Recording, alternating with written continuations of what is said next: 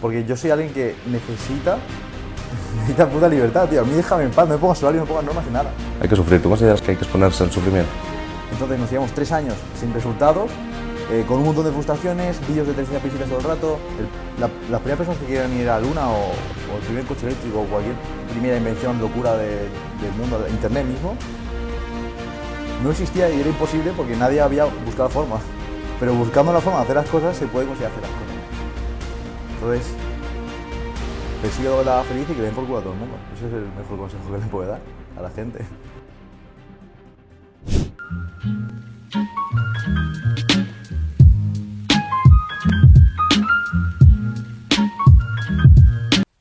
Estamos aquí con el siguiente protagonista, Luis Luceño, creador digital en Instagram, YouTube, demás redes sociales. ¿Qué tal, Luis? De puta madre, tío. Un placer estar aquí, que me invites y que yo tenga una charla de puta madre contigo ahora. Muy bien. Para empezar, quería preguntarte a ver cómo te definirías tú. Bueno, yo lo que digo a la gente realmente es que hago muchas cosas, ¿vale? Porque es como que no hago solo una cosa. Entonces, em, pf, principalmente puedo decir que soy creador de contenido, porque es lo que llevo haciendo pues, todo este tiempo. Pero a raíz de esto, pues sale, em, a lo mejor dijo en parte una agencia, en parte soy diseñador de miniaturas, en parte formo a gente para crear contenido. Entonces, eh, pues hago un montón de cosas, pero siempre alrededor de la creación de contenido, que es mi, lo que más me gusta. Y con pues, todo lo que hago, pues transmitir mensaje de em, creo que todo el mundo puede conseguir la vida que quiere, si la persigue y busca el cómo, que es lo más importante. Que creo que todo el mundo tiene la forma de llegar a un punto, aunque sea muy locura, el que quiera, pero descubriendo ese cómo, ese conocimiento que no tiene. Esa es el- la barrera que tenemos, ¿no? Y eso es un poco lo, lo que intento transmitir y lo que hago. Así de forma resumida. ¿Te definirías también como un emprendedor? Sí, 100%. ¿Qué definición tienes tú de la palabra emprendedor? Em, una persona que em- empieza proyectos pensando en pues, ganar dinero y vivir de ello, generar ingresos de ello, supongo, ¿no? Y creo que, o sea, la diferencia realmente de un creador como tal a un emprendedor es que el creador a lo mejor em, vende publicidad, vende publicidad y a partir de ahí pues genera dinero pues con marcas, con, con anuncios de YouTube y todo esto. En cambio, un emprendedor debe buscarse más la vida. Yo como he empezado en Instagram a crecer, en Instagram nadie te paga, pues tienes que empezar a ver cómo monetizas. Y ahí es donde está la parte de emprendedor. ¿Crees que todo el mundo es en parte emprendedor? Tiene, ¿Podría tener una faceta emprendedora si la trabajara? Mira, em, tío, he hablado con mucha gente y la mayoría dicen que es algo de sangre, ¿no? Como que... La siguiente pregunta es esa, si emprendedor se nace o se hace. Por Bueno, si pues, la, la podemos unir realmente. O sea, mucha gente dice que se nace, ¿vale? Pero yo de verdad creo, tío, que si una persona encuentra de verdad lo que le gusta y encuentra la forma en la que lo que le gusta y lo que se da bien se une, y de verdad le gusta mucho eso como para vivir de eso, de su pasión, de una forma distinta a pues trabajo de ocho horas y todo esto, va a querer emprender. O sea, no le va a parecer mal, porque es, es lo, que, es lo que disfruta haciendo todo el tiempo, ¿sabes? Entonces yo creo que cualquier persona puede emprender. Ahora, que una persona a lo mejor eh, tienda más a eso, porque tiende más al riesgo, a, a hacer más cosas y tal, eh, pues es otro tema. Pero yo creo que todo el mundo puede, puede ser emprendedor, ¿sabes? ¿Cómo empezó tu carrera de emprendedor? Es que es eso, yo defiendo esta postura porque yo no he...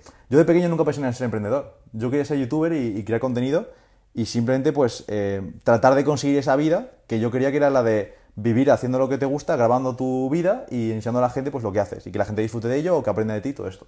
Entonces yo empiezo haciendo eso, eh, pero claro, como te he dicho antes, pues empecé con Instagram, en Instagram creces, pero te das cuenta que tienes 100.000 seguidores y no has ganado ni un euro, ¿sabes? Y es como, joder, que estoy haciendo mal. Y ya me di cuenta pues que existe el mundo de los infoproductos, que hay gente haciendo formaciones, que ya no solo colaboraciones con marcas, sino afiliaciones con otras personas que vendan cursos, que abres YouTube, que, no sé, empiezas a descubrir un mundo, tío, que sí o sí te iba a emprender, ¿sabes? Pero no era mi foco principalmente. Ahora me gusta porque es como también es una forma de crear, de sentirme creativo, de sentirme haciendo cosas nuevas todo el rato, porque yo necesito como, como nuevos estímulos, ¿no? Porque si no siento que no crezco, tío. Yo me veo mucho tiempo haciendo algo y me aburro, pero me aburro, aunque sea la hostia, me aburro, te lo juro. Y creo que eso es un poco lo que, lo que ha movido, ¿no? Y entonces, ¿cómo... ¿cuál fue el primer paso en esa andadura para ser youtuber? A terminar siendo creador digital, pero bueno, el, el primer intento de ser youtuber, digamos. ¿Qué, Eh. qué tipo de youtuber querías ser? ¿Querías copiar a Willy o a Luisito? No, no, no. O sea, realmente yo tenía como referentes, ¿vale? Yo lo primero que intenté... Claro, eso, eso voy ahora. Lo primero que intenté, eh, con 13 años, pues yo voy a Willy Rex, voy al Rubius, voy a toda esta gente, y yo quería hacer gameplays. Y yo empecé haciendo gameplays pues de Call of Duty y Minecraft. O sea, literalmente el niño más típico que podía existir en, en 2012 o 2013, ¿vale? Em, a partir de aquí, pues descubrí el parkour, que es un deporte de riesgo que a mí pues, me flipó desde el principio, precisamente porque te da esa libertad de hacer lo que quieras, No es como, estas normas, este no sé qué, no. Era todo lo que tú quisieras. Y me flipaba. Y el poder hacer cosas que tú antes no te veías capaz y enfrentar esos miedos y superarte y no sé, me gustaba mucho, tío. Y decidí hacer vídeos de parkour. Y en este proceso que empecé a hacer vídeos de parkour con mis hermanos, descubrimos, bueno, descubrimos, no, conocíamos unos amigos de, de hace bastante tiempo que resulta que también estaba haciendo lo mismo. Y hicimos unirnos. Vídeos de parkour. O sea, hacían ellos vídeos de parkour, pero decidimos unirnos en un canal en el que hiciéramos vídeos todos juntos de todo. De todo. De todo. O sea, literalmente de todo. O sea, había em, tutoriales de cocina, eh, vídeos de parkour, eh, gameplays, cortos. Tío, cualquier cosa que se nos ocurriera. ¿Cuál es tu plato estrella? Ahora que mencionas lo de los tutoriales de cocina. Como, ah, bueno, en plan. No, literal- bueno, fue muy random, porque básicamente aprendí a hacer un batido de frutas que estaba de puta madre y no sé por qué dije, no voy a hacer un vídeo de esto.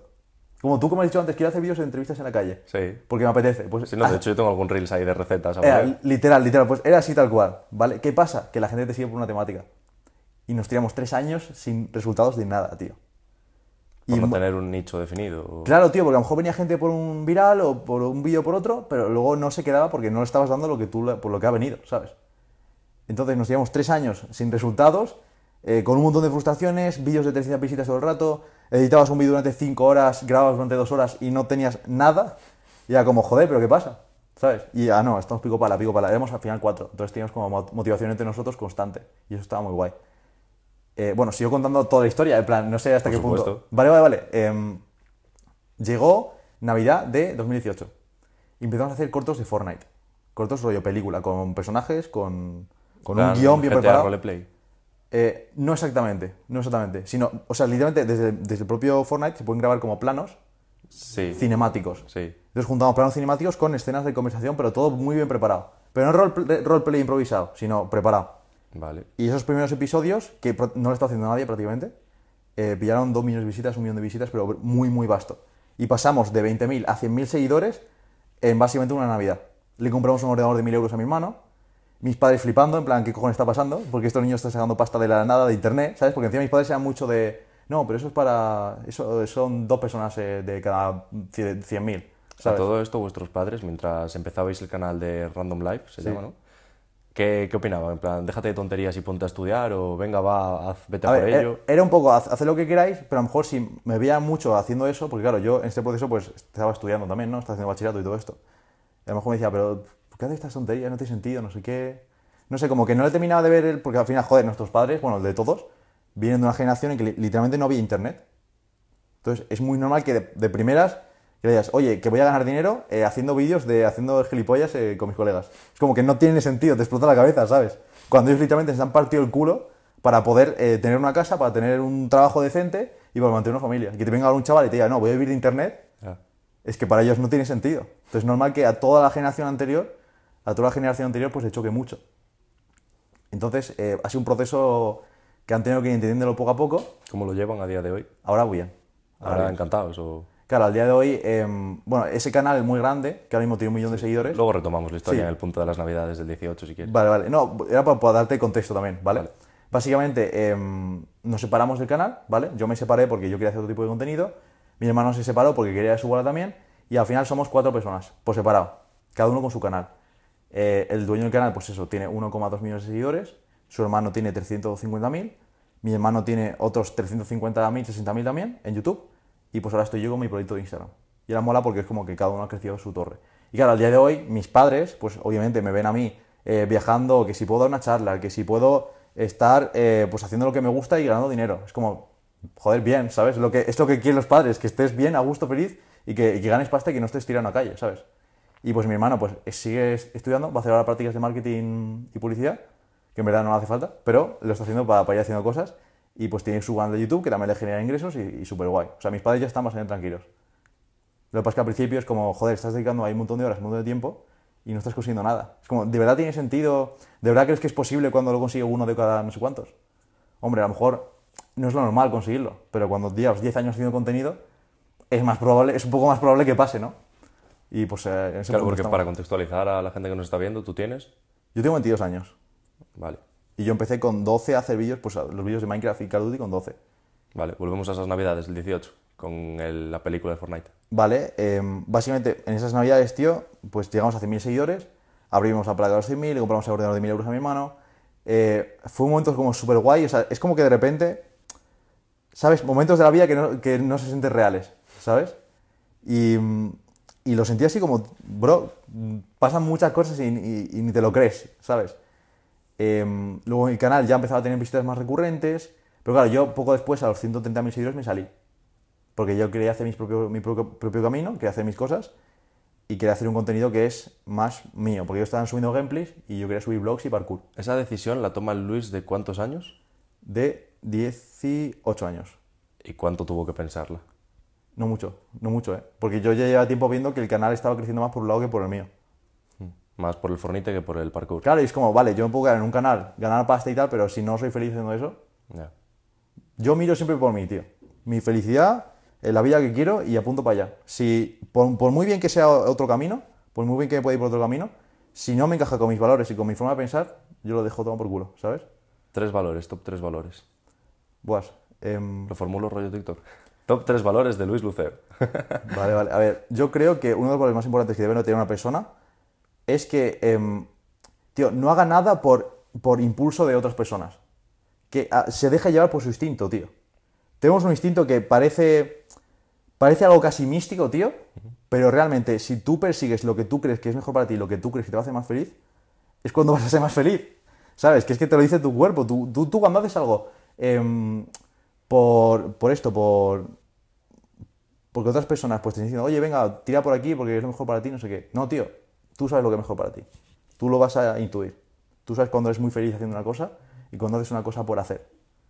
Y yo cada vez en mi vida quitarme más las cosas que no me están haciendo tan feliz o que no me están gustando tanto y me estoy acercando cada vez más a la vida que quiero y a lo que estoy más a gusto haciendo, lo que me da más retorno económico y lo que me da sobre todo más libertad. Creo que lo que más debe perseguir una persona, desde mi punto de vista, es la libertad. Vale, o sea, sería al final ser honesto con uno mismo. Exacto, exacto, exacto. Guay. Y, ser tú, tío, ser natural, o sea, no dejarse influir por nadie, no, no querer precisamente lo que hablamos, lo que hablaron en la charla el otro día, David del Valle, un crack. Em, no vender por vender, tío. Que si haces lo que sea, que sea por pasión y por ayudar. Porque así es cuando las cosas salen bien, así es como crece una empresa gigante, tío. Porque a la mínima, si, si tú crees una formación o tú creas lo que sea que no ayude a las personas y que solo quieres ganar dinero, la gente lo nota, eh, tanto en, en la sensación de que tú transmites a la hora de, de comunicarlo, y luego lo va a notar en los resultados, que no vas a dar los mismos resultados que una persona que lo hace con toda su puta energía, con esas ganas, con esa... Tío, que pone todo su empeño en ese proyecto para que salga adelante. Porque de verdad es lo que quiere. O sea, no, no busca el dinero, sino que busca em, pues, ser feliz y hacer las cosas bien. Simplemente. Dos valores te quedan. Eh, bueno, en verdad he mezclado aquí como varias Ya. cosas. O sea, te he dicho la búsqueda de libertad, ser fiel a ti mismo y a lo que tú sientes. Y. mm, Te puedo sugerir uno que igual te cuadra. dame, dime, claro. Porque me lo dijo ayer Majek. Dime, dime. Él decía palabra. Yo lo, lo cambiaría y metería, englobaría palabra en coherencia. Coherencia. Sí. Ser coherente con lo que te propones y con lo que hablas para con los demás, de forma que hagas, eh, tengas palabra contigo mismo, lo primero, y luego puedas tener palabra con los demás, de cara a hacer cosas. Ser, por muy honesto que seas contigo mismo, si luego dices que vas a hacer tal cosa que quieres hacer, que te pide el cuerpo, y luego no la haces, pues Vale, pues. Cuando te hagas. Es que en verdad es más. También seguir el instinto, tío. Cuando te hagas hacer algo, hacerlo. ¿sabes? Vale. Y ya luego te preocupas por lo que puede pasar. ¿te consideras una persona instintiva o racional? tirando más a racional. Me gusta mucho vivir las emociones y vivir los momentos, pero siempre, siempre desde la conciencia. Nunca, o sea, intento dejarme llevar lo más mínimo por puramente emoción, porque, joder, también pues hay cosas que pasan y hay consecuencias de, todo lo que puedes hacer. O sea, por ejemplo, haciendo un parkour, pues hay muchos saltos que digo, vale, quiero lanzar este salto porque me gusta, me de adrenalina, me veo capaz y tal. Em, y a lo mejor es un salto que es una puta locura para muchas personas. Pero si tú en ese momento em, no estás 100% seguro y lo haces, pues te puedes pegar una hostia y incluso matarte. ¿sabes? ¿Cuál ha sido el salto más top que has hecho? En plan, distancia o altura. Buah, pues mira, un- una de las cosas que más miedo me ha dado en mi vida, tío, fue saltar desde 20 y pico metros, desde un acantilado al agua. ¿Lo de Gran Canaria? Eh, no, fue en otro sitio. No, no, lo de Canarias no es nada, no es nada. Vale. O sea, esa sensación, tío, em, el pulso acelerado a mil. Y mira que tú estás ahí y tú puedes decidir si saltar o no, o tú puedes decir, pues no salto. Pero el pulso acelerado a mil. Porque ya lo tienes en la cabeza la idea. Lo estás visualizando, te ves cómo vas a caer, que te ves cómo vas a impactar, te ves cómo te vas a preparar. pero como es algo que nunca has vivido y que, y que lo tienes ahí, que es una puta locura de altura, y yo, mira, yo digo, es que no me voy a matar porque sé cómo hacerlo perfectamente. Te pones muy nervioso. Mira, salté en paracaídas, tío. No me dio ninguna puta sensación. Como... Tú piensas en saltar en paracaídas y piensas en una putísima locura, gritar, no sé qué, mucho miedo. Bro, te juro que ni se me aceleró el pulso. Estaba tan acostumbrado de estos saltos al agua, de estos saltos de parkour y todo, que no me causaba adrenalina. Pero fuera coñas, ¿eh? Fuera coñas. Bueno, eh, vale, estábamos en el Luis de 18 años, decide dejar Random Life. Sí. ¿Y qué hace? Empezó, bueno, es que fue un momento muy caótico porque empecé la universidad. ¿Qué, Eh, qué estudiaste en la universidad? Empecé comunicación audiovisual. Empecé significa... Empecé y en segundo lo dejé.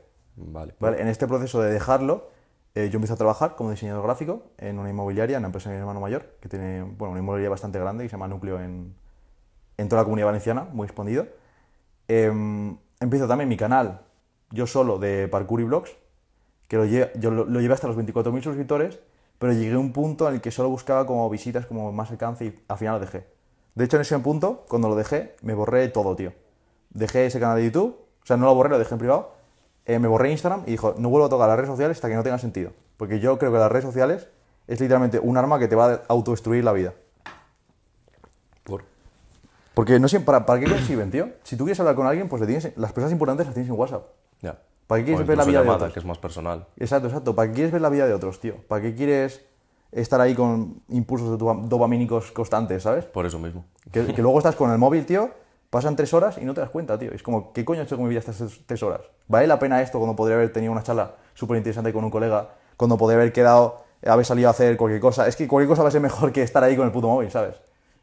Leer un libro, yo qué sé, me- meditar, hacer ejercicio, cualquier cosa, es que va a ser mucho mejor. Me ha hecho gracia leer un libro porque es algo como que seguramente la mayoría de peña que nos pueda estar viendo o en general ya apenas hace. Pero sa- sabes que, mira, esto, esto no sé dónde lo vi, tío, pero es básicamente, estamos tan, tan acostumbrados a esa velocidad de felicidad rápida, instantánea, no sé qué, que no nos cuesta nada como conseguir ese, mm, esa recompensa, pero a nivel químico mental del cuerpo. Sin embargo, si dejamos eso, hacemos detox de dopamina típico, todos los que hacen estos vídeos ¿Tú has dicen, llegado a hacer un detox? eh, esas dos semanas que estuve sin redes, Ah, vale. y claro, te, te das cuenta que luego los momentos que son más lentos lo disfrutas más. Mira, hay una cosa, tío, que esto pasa mucho con mi, hermano- mi hermano pequeño, que es de 2005, y con la gente de su generación, que yo lo noto un montón, tío, que no pueden ponerse a ver una puta peli sin sacar el móvil. Completamente, tío. Pero, bro, me parece una locura, es como la peli que está guapa, tío, que es interesante, no eres capaz de no sacar el móvil. Y encima lo peor es que a medida que van haciendo eso, claro, le vas perdiendo el hilo a la peli y luego de repente igual te sueltan, pues no me ha parecido buena. Coño, cabrón, no te has enterado Exacto, de exacto, nada. qué hijo puta, tío, no, no te has visto ni mitad de la peli y me dices eso.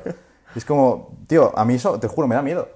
Normal. Y, y yo, porque soy- vengo, bueno, tú también, somos de una generación que nació casi sin internet y han, han vivido como poco a poco y sabemos ver las diferencias. Somos la transición, quizás, Exacto. nuestros padres. Pero, pero los que han nacido más ahí están condenados a, a irse a la mierda, te lo juro, ¿eh? Es que qué difícil es mantener la atención de un, de un chaval, ¿eh? Es muy jodido, tío. Hostia. Por eso TikTok llega a un punto en que la gente, como decía Ethan en la charla el otro día, que está un segundo y se va. Como, tío, no, no, no lo has visto ni siquiera, no te ha dado tiempo. Es, ¿Sabes con qué, con qué es comparable? Con los ludópatas. el ludópata es lo mismo. prefiere la, la adrenalina y la dopamina del momento de a ver qué toca que lo que toque, ¿sabes? Exacto. Entonces esto es en plan de, a ver qué sale, a ver qué sale, a ver qué Pero sale. es que el sale. swipe up, tío, está inspirado en, en En la tragaperras. Exacto. Por eso es hacia arriba y no en hacia la izquierda. Exacto, exacto, exacto. Pues las lucecitas, todo. Tío, que eso está pensado con ingenieros, psicólogos, Sí, gente sí. experto en ludopatía. Es que seguro que está todo demasiado pensado para que lo sepamos aquí, ¿sabes? Ya. El de, ¿Has visto el documental de, de Social Dilemma en Netflix? Sí, 100%. Lo he recomendado aquí.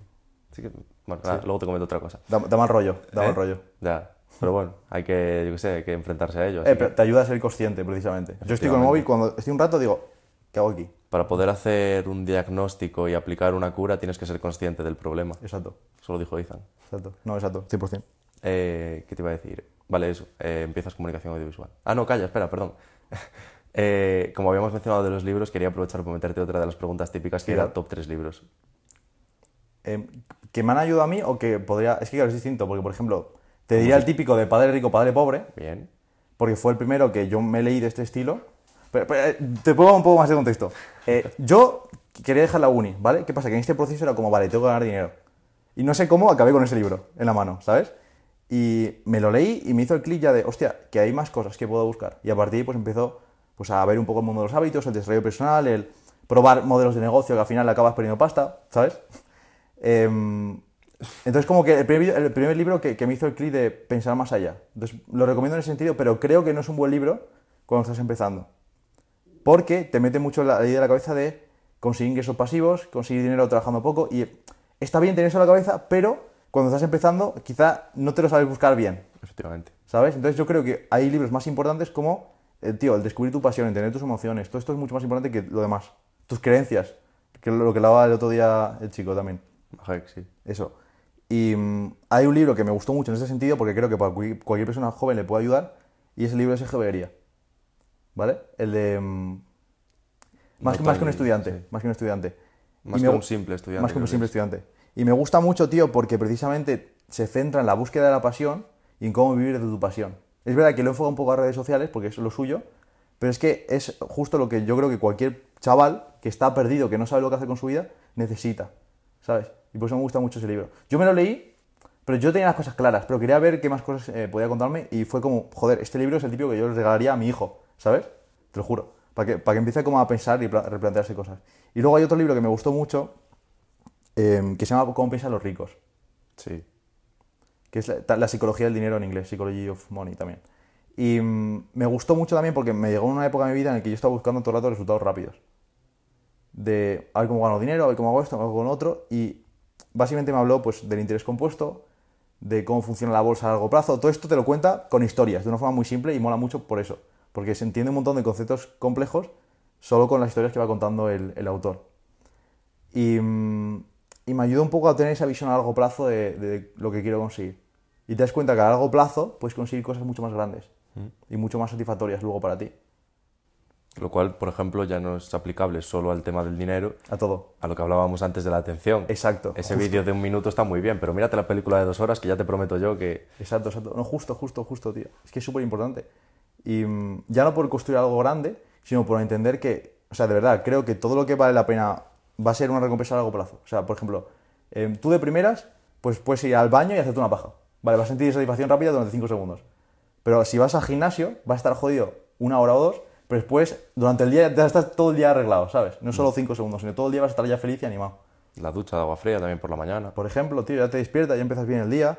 Eh, tío, el leer un rato, es que cualquier cosa que de primeras parezca más aburrida y jodida, luego te, a, a largo plazo, o por lo menos un periodo de tiempo más largo, te va a resultar mucho más beneficioso y sobre todo mentalmente, tío.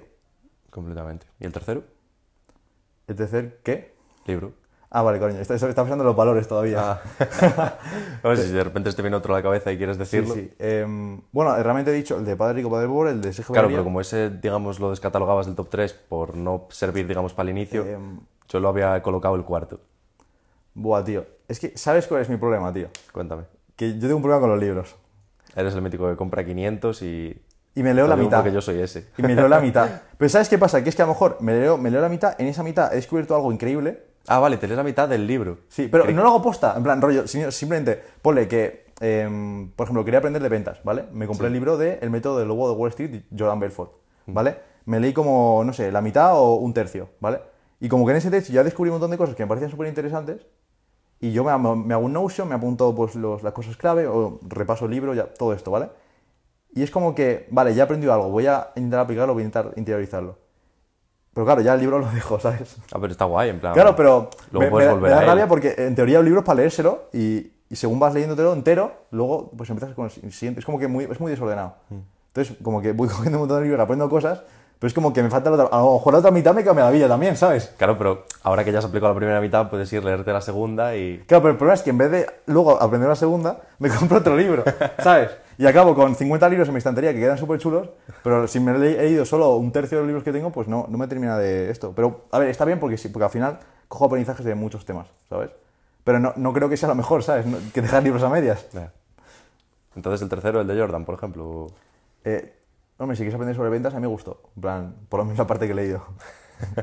¿Sabes? Em, bueno, no sé, es que mira, ahora por- el último libro que me estoy empezando a leer ¿Sí? se llama, es el de Expert Secrets. Vale. ¿vale? De Russell Branson. Todo lo que sea embudos de venta, eh, cómo vender online, todas las estrategias estas, de, pues, ya no solo redes sociales, sino a nivel internet, eh, casi todas las, las han sacado de este tío. ¿vale? Y me di cuenta porque estoy leyendo y empiezo como a visualizar de dónde sale todo, ¿sabes? Y, y este en concreto va sobre cómo fidelizar a una audiencia para que sea como, como clientes fieles y que se sientan parte de un movimiento. Y me mola porque me están dando muchas ideas y de cómo eh, enfocar mejor mi proyecto. Y creo que aunque me he leído aún a 30 páginas, y no sé si de 300 páginas así, además está en inglés, pues también voy más lento, em, creo que es un libro que me va a ayudar mucho y me va a cambiar. Ya me está dando esa sensación y me lo quiero terminar, 100%. lo tengo ahí, de hecho. Guay. Si quieres lo saco y enseño. Adelante.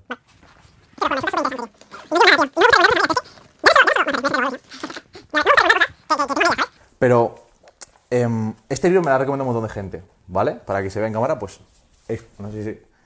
Expert Secrets. O esto. No sé, bueno, si quieres, echar un ojo. Tú habla mientras si quieres.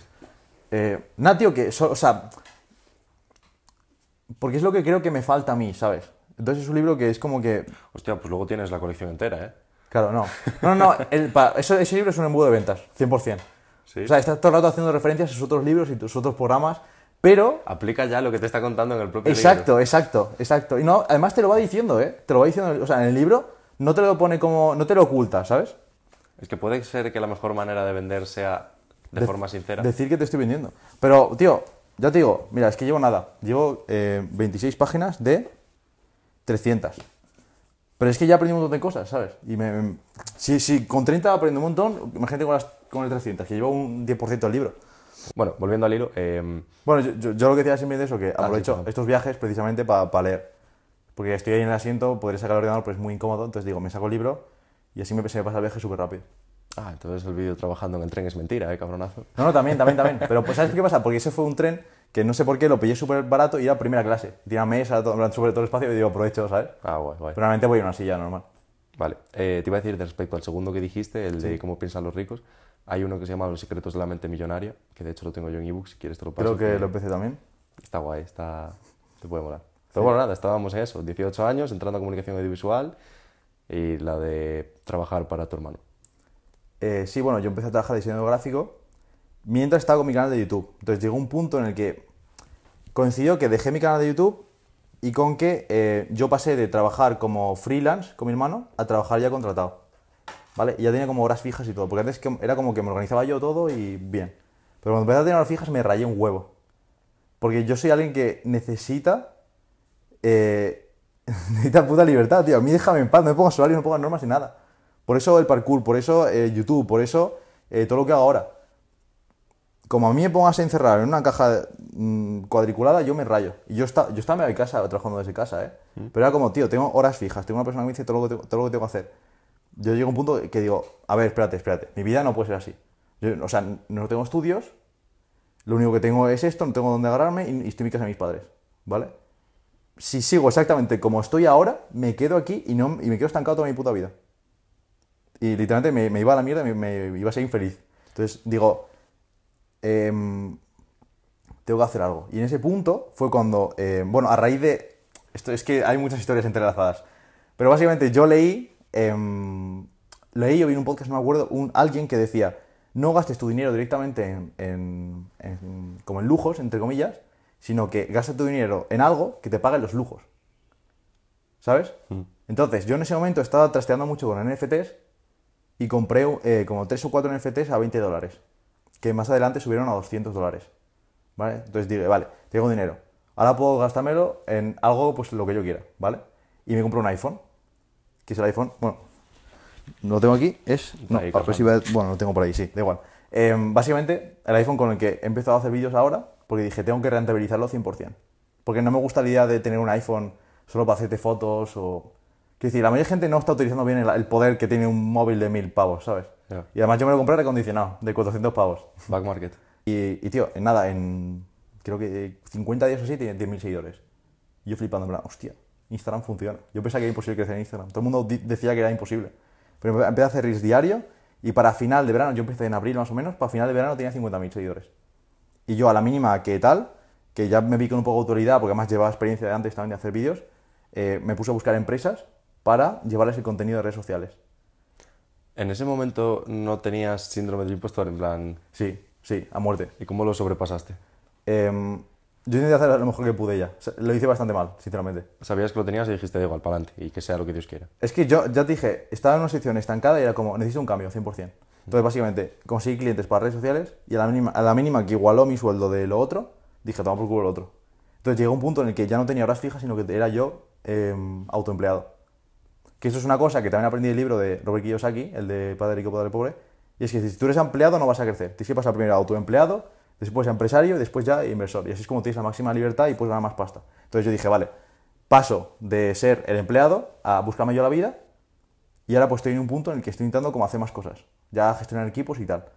Pero claro, si no paso por ese proceso, pues no estoy al punto en el que estoy ahora. Entonces primero me desvinculé de las horas fijas, ya ganaba más con menos horas, empecé a crecer más seguidores, empecé a sacar infoproductos, eh, conocí a Sergio en el primer evento, Sergio Beguería, en el primer evento que hizo, hizo, hizo presencial en Murcia, le dije que podía hacer más cosas con el contenido vertical porque él es muy contenido largo y ya está, porque le encanta YouTube y, y lo entiendo porque es su, su de esto, pues como tío, pues aprovechar Instagram, sa- sacar vídeos cortos de tus vídeos largos y crecer. Se lo propuse y empecé a trabajar con él, le, o sea, le moló mi propuesta, me ha visto que yo tenía más seguidores que él en ese punto en Instagram y le ayudé a crecer de 70.000 a 100.000 seguidores. Y bueno, a partir de ahí, pues ya él se empezó a ir de viaje y tal, empezó su podcast.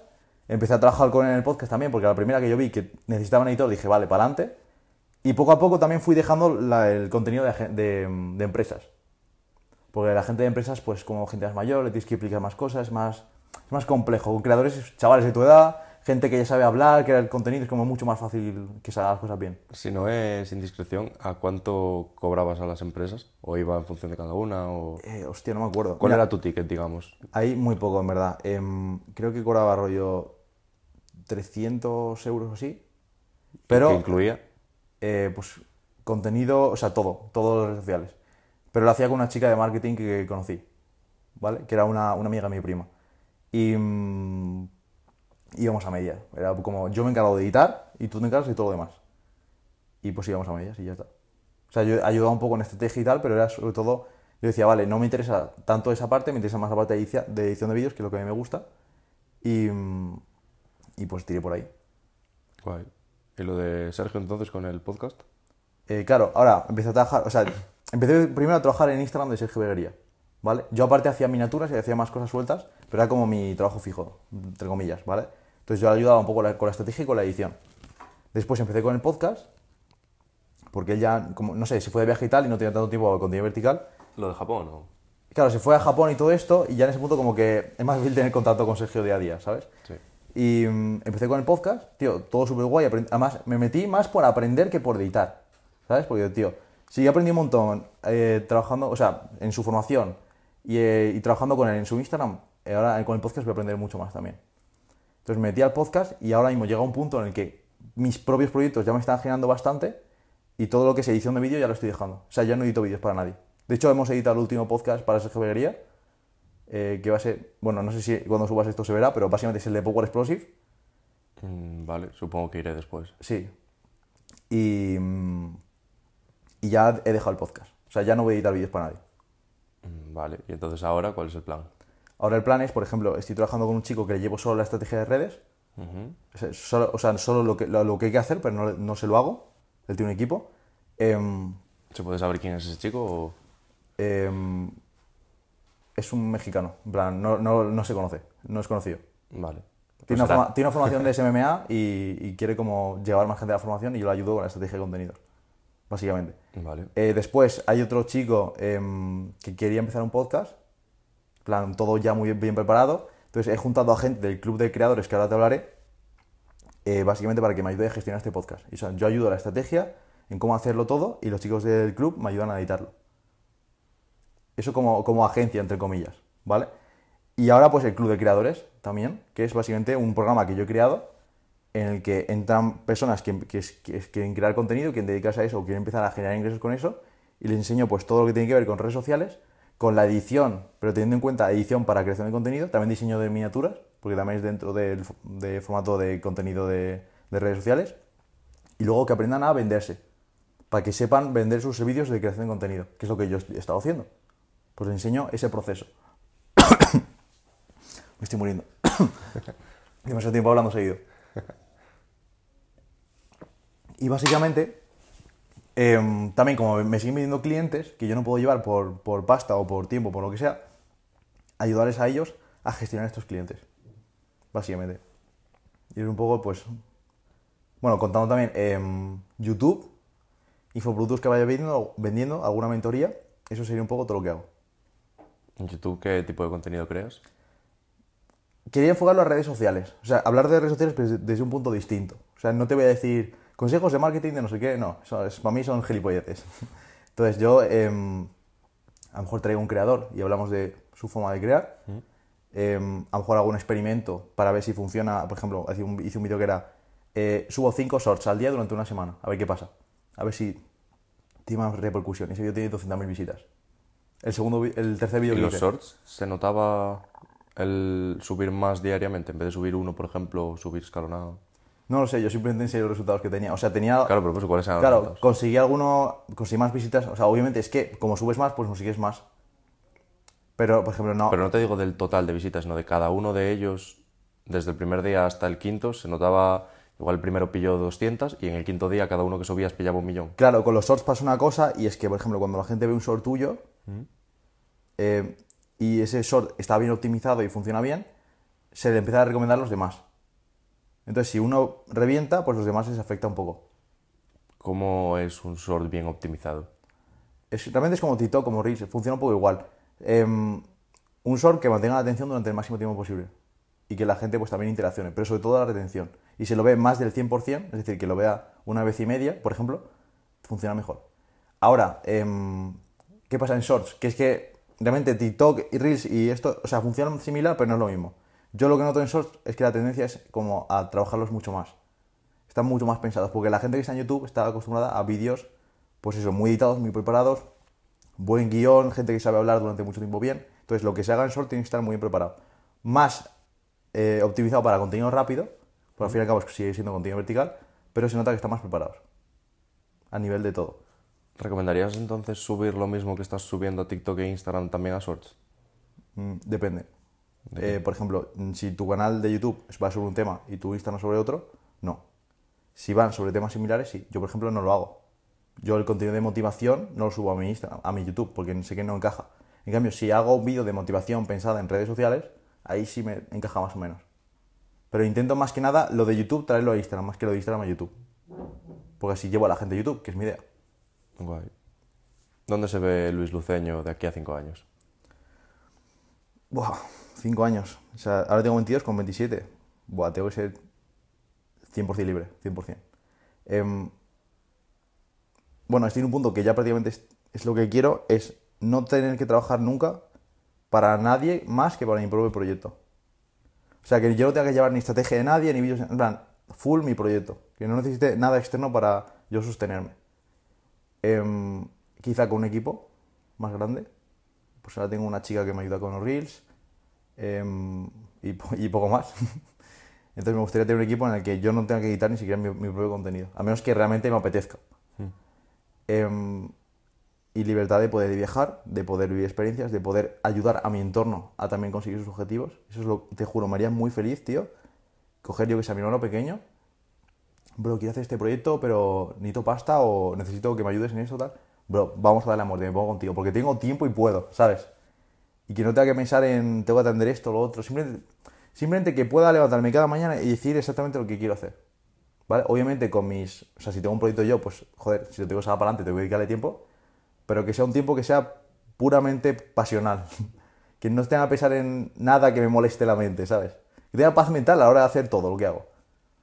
Te preguntaba antes por cómo lo habían, digamos, entendido tus padres el momento de hacerte youtuber, de luego dejar el YouTube, bueno, todas esas cosas. Sí. Tengo curiosidad por saber cómo tus amigos, más allá de los dos que empezaron el canal contigo, pero bueno, digamos, el grupo de clase o Sí.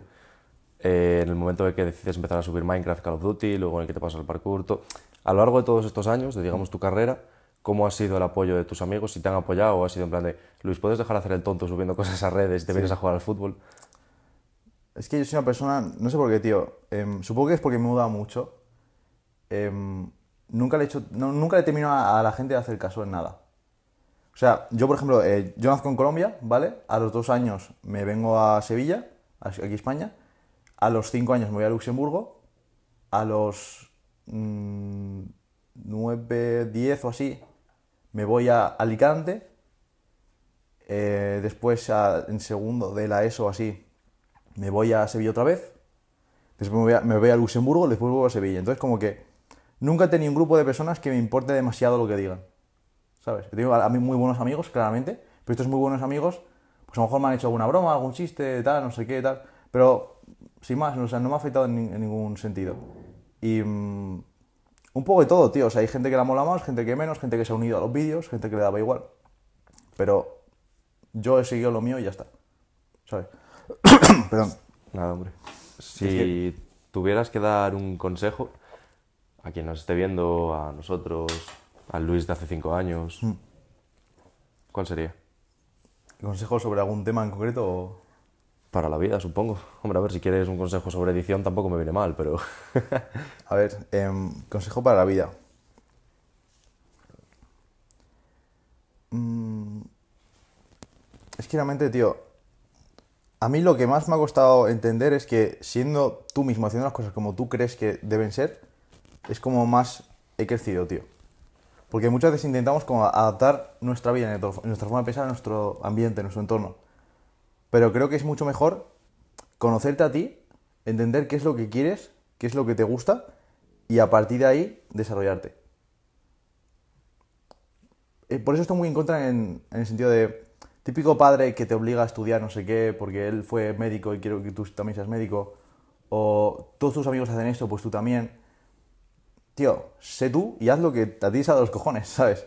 Creo que eso es lo único que le puedo decir a la gente. Obviamente, te- joder, si te quieres drogar, pues a lo mejor tienes un problema, ¿sabes? Pero si tienes un sueño, si tienes una ambición, si tienes algo de verdad que quieres conseguir, que aunque creas que es imposible, persíguelo, tío. La- las primeras personas que quieran ir a la luna o, el primer coche eléctrico o cualquier primera invención, locura de- del mundo, internet mismo, no existía y era imposible porque nadie había buscado la forma. Pero buscando la forma de hacer las cosas, se puede conseguir hacer las cosas. Entonces, persigue lo que te haga feliz y que le den por culo a todo el mundo. Ese es el mejor consejo que le puede dar a la gente. Vale, pues... Realmente.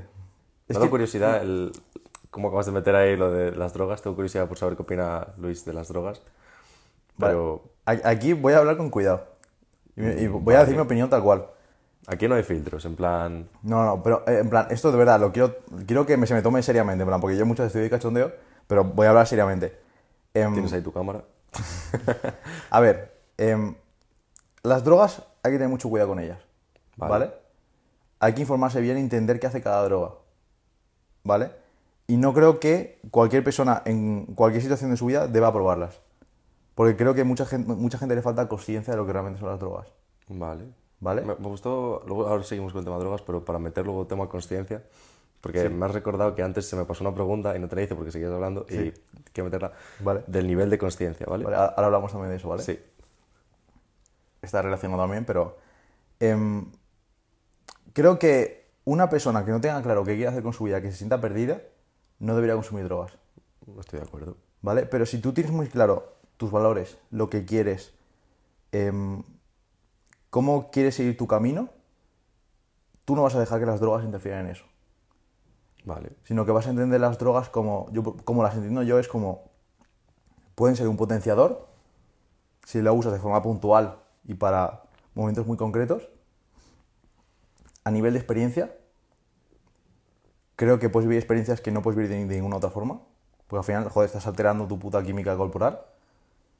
Pero hay que entenderlos como eso, como cosas puntuales y, y de experiencia, no como un hábito, no como algo recurrente, porque entonces ahí es cuando te vas a la mierda. Porque yo he visto colegas que, sí, venga, empiezo a fumar, sí, venga, un porro, no sé qué, sí, venga, tal. Y te los encuentras en el parque todos los días fumando porros. Y te das cuenta que son más lentos mentalmente, que no funcionan bien, que no funcionan a la velocidad que deberían funcionar. Y a mí eso me raya un huevo, tío. Y que no son... Y yo digo una cosa, yo he fumado muchas veces marihuana, por ejemplo. Vale. Pero yo cuando lo he hecho, he sido consciente al 100% de lo que estoy haciendo.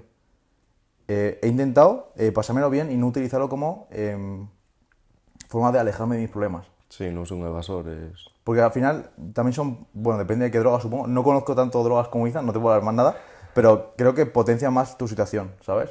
O sea, si tú, si tú estás feliz y te tomas algo con tus colegas en un momento puntual, te vas a pasar de puta madre. Mm. Que te lo puedes pasar de puta madre sin drogas, sí, 100%. Pero por eso digo de forma puntual, ¿sabes?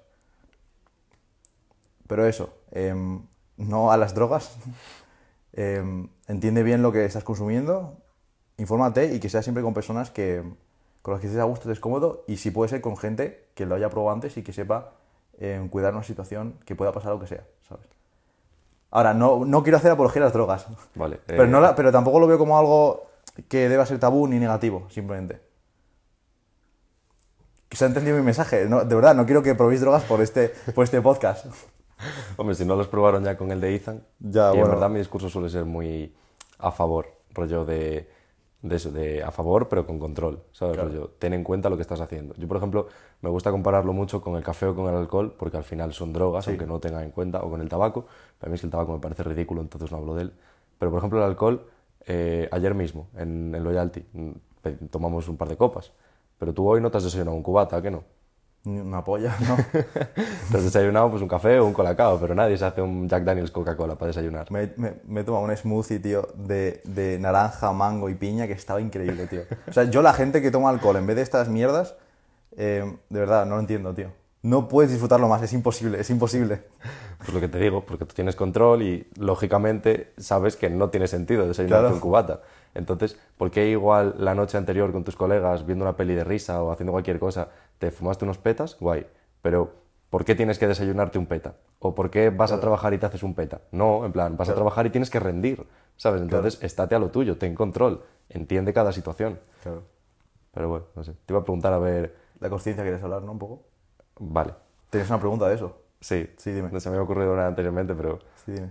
la, la anterior, que la última de este tema. Lo que tú me quieras decir, bueno, no, lo que quieras decir, me da igual. Ah, bueno, te quería preguntar, tenía curiosidad de saber qué había probado, qué has probado.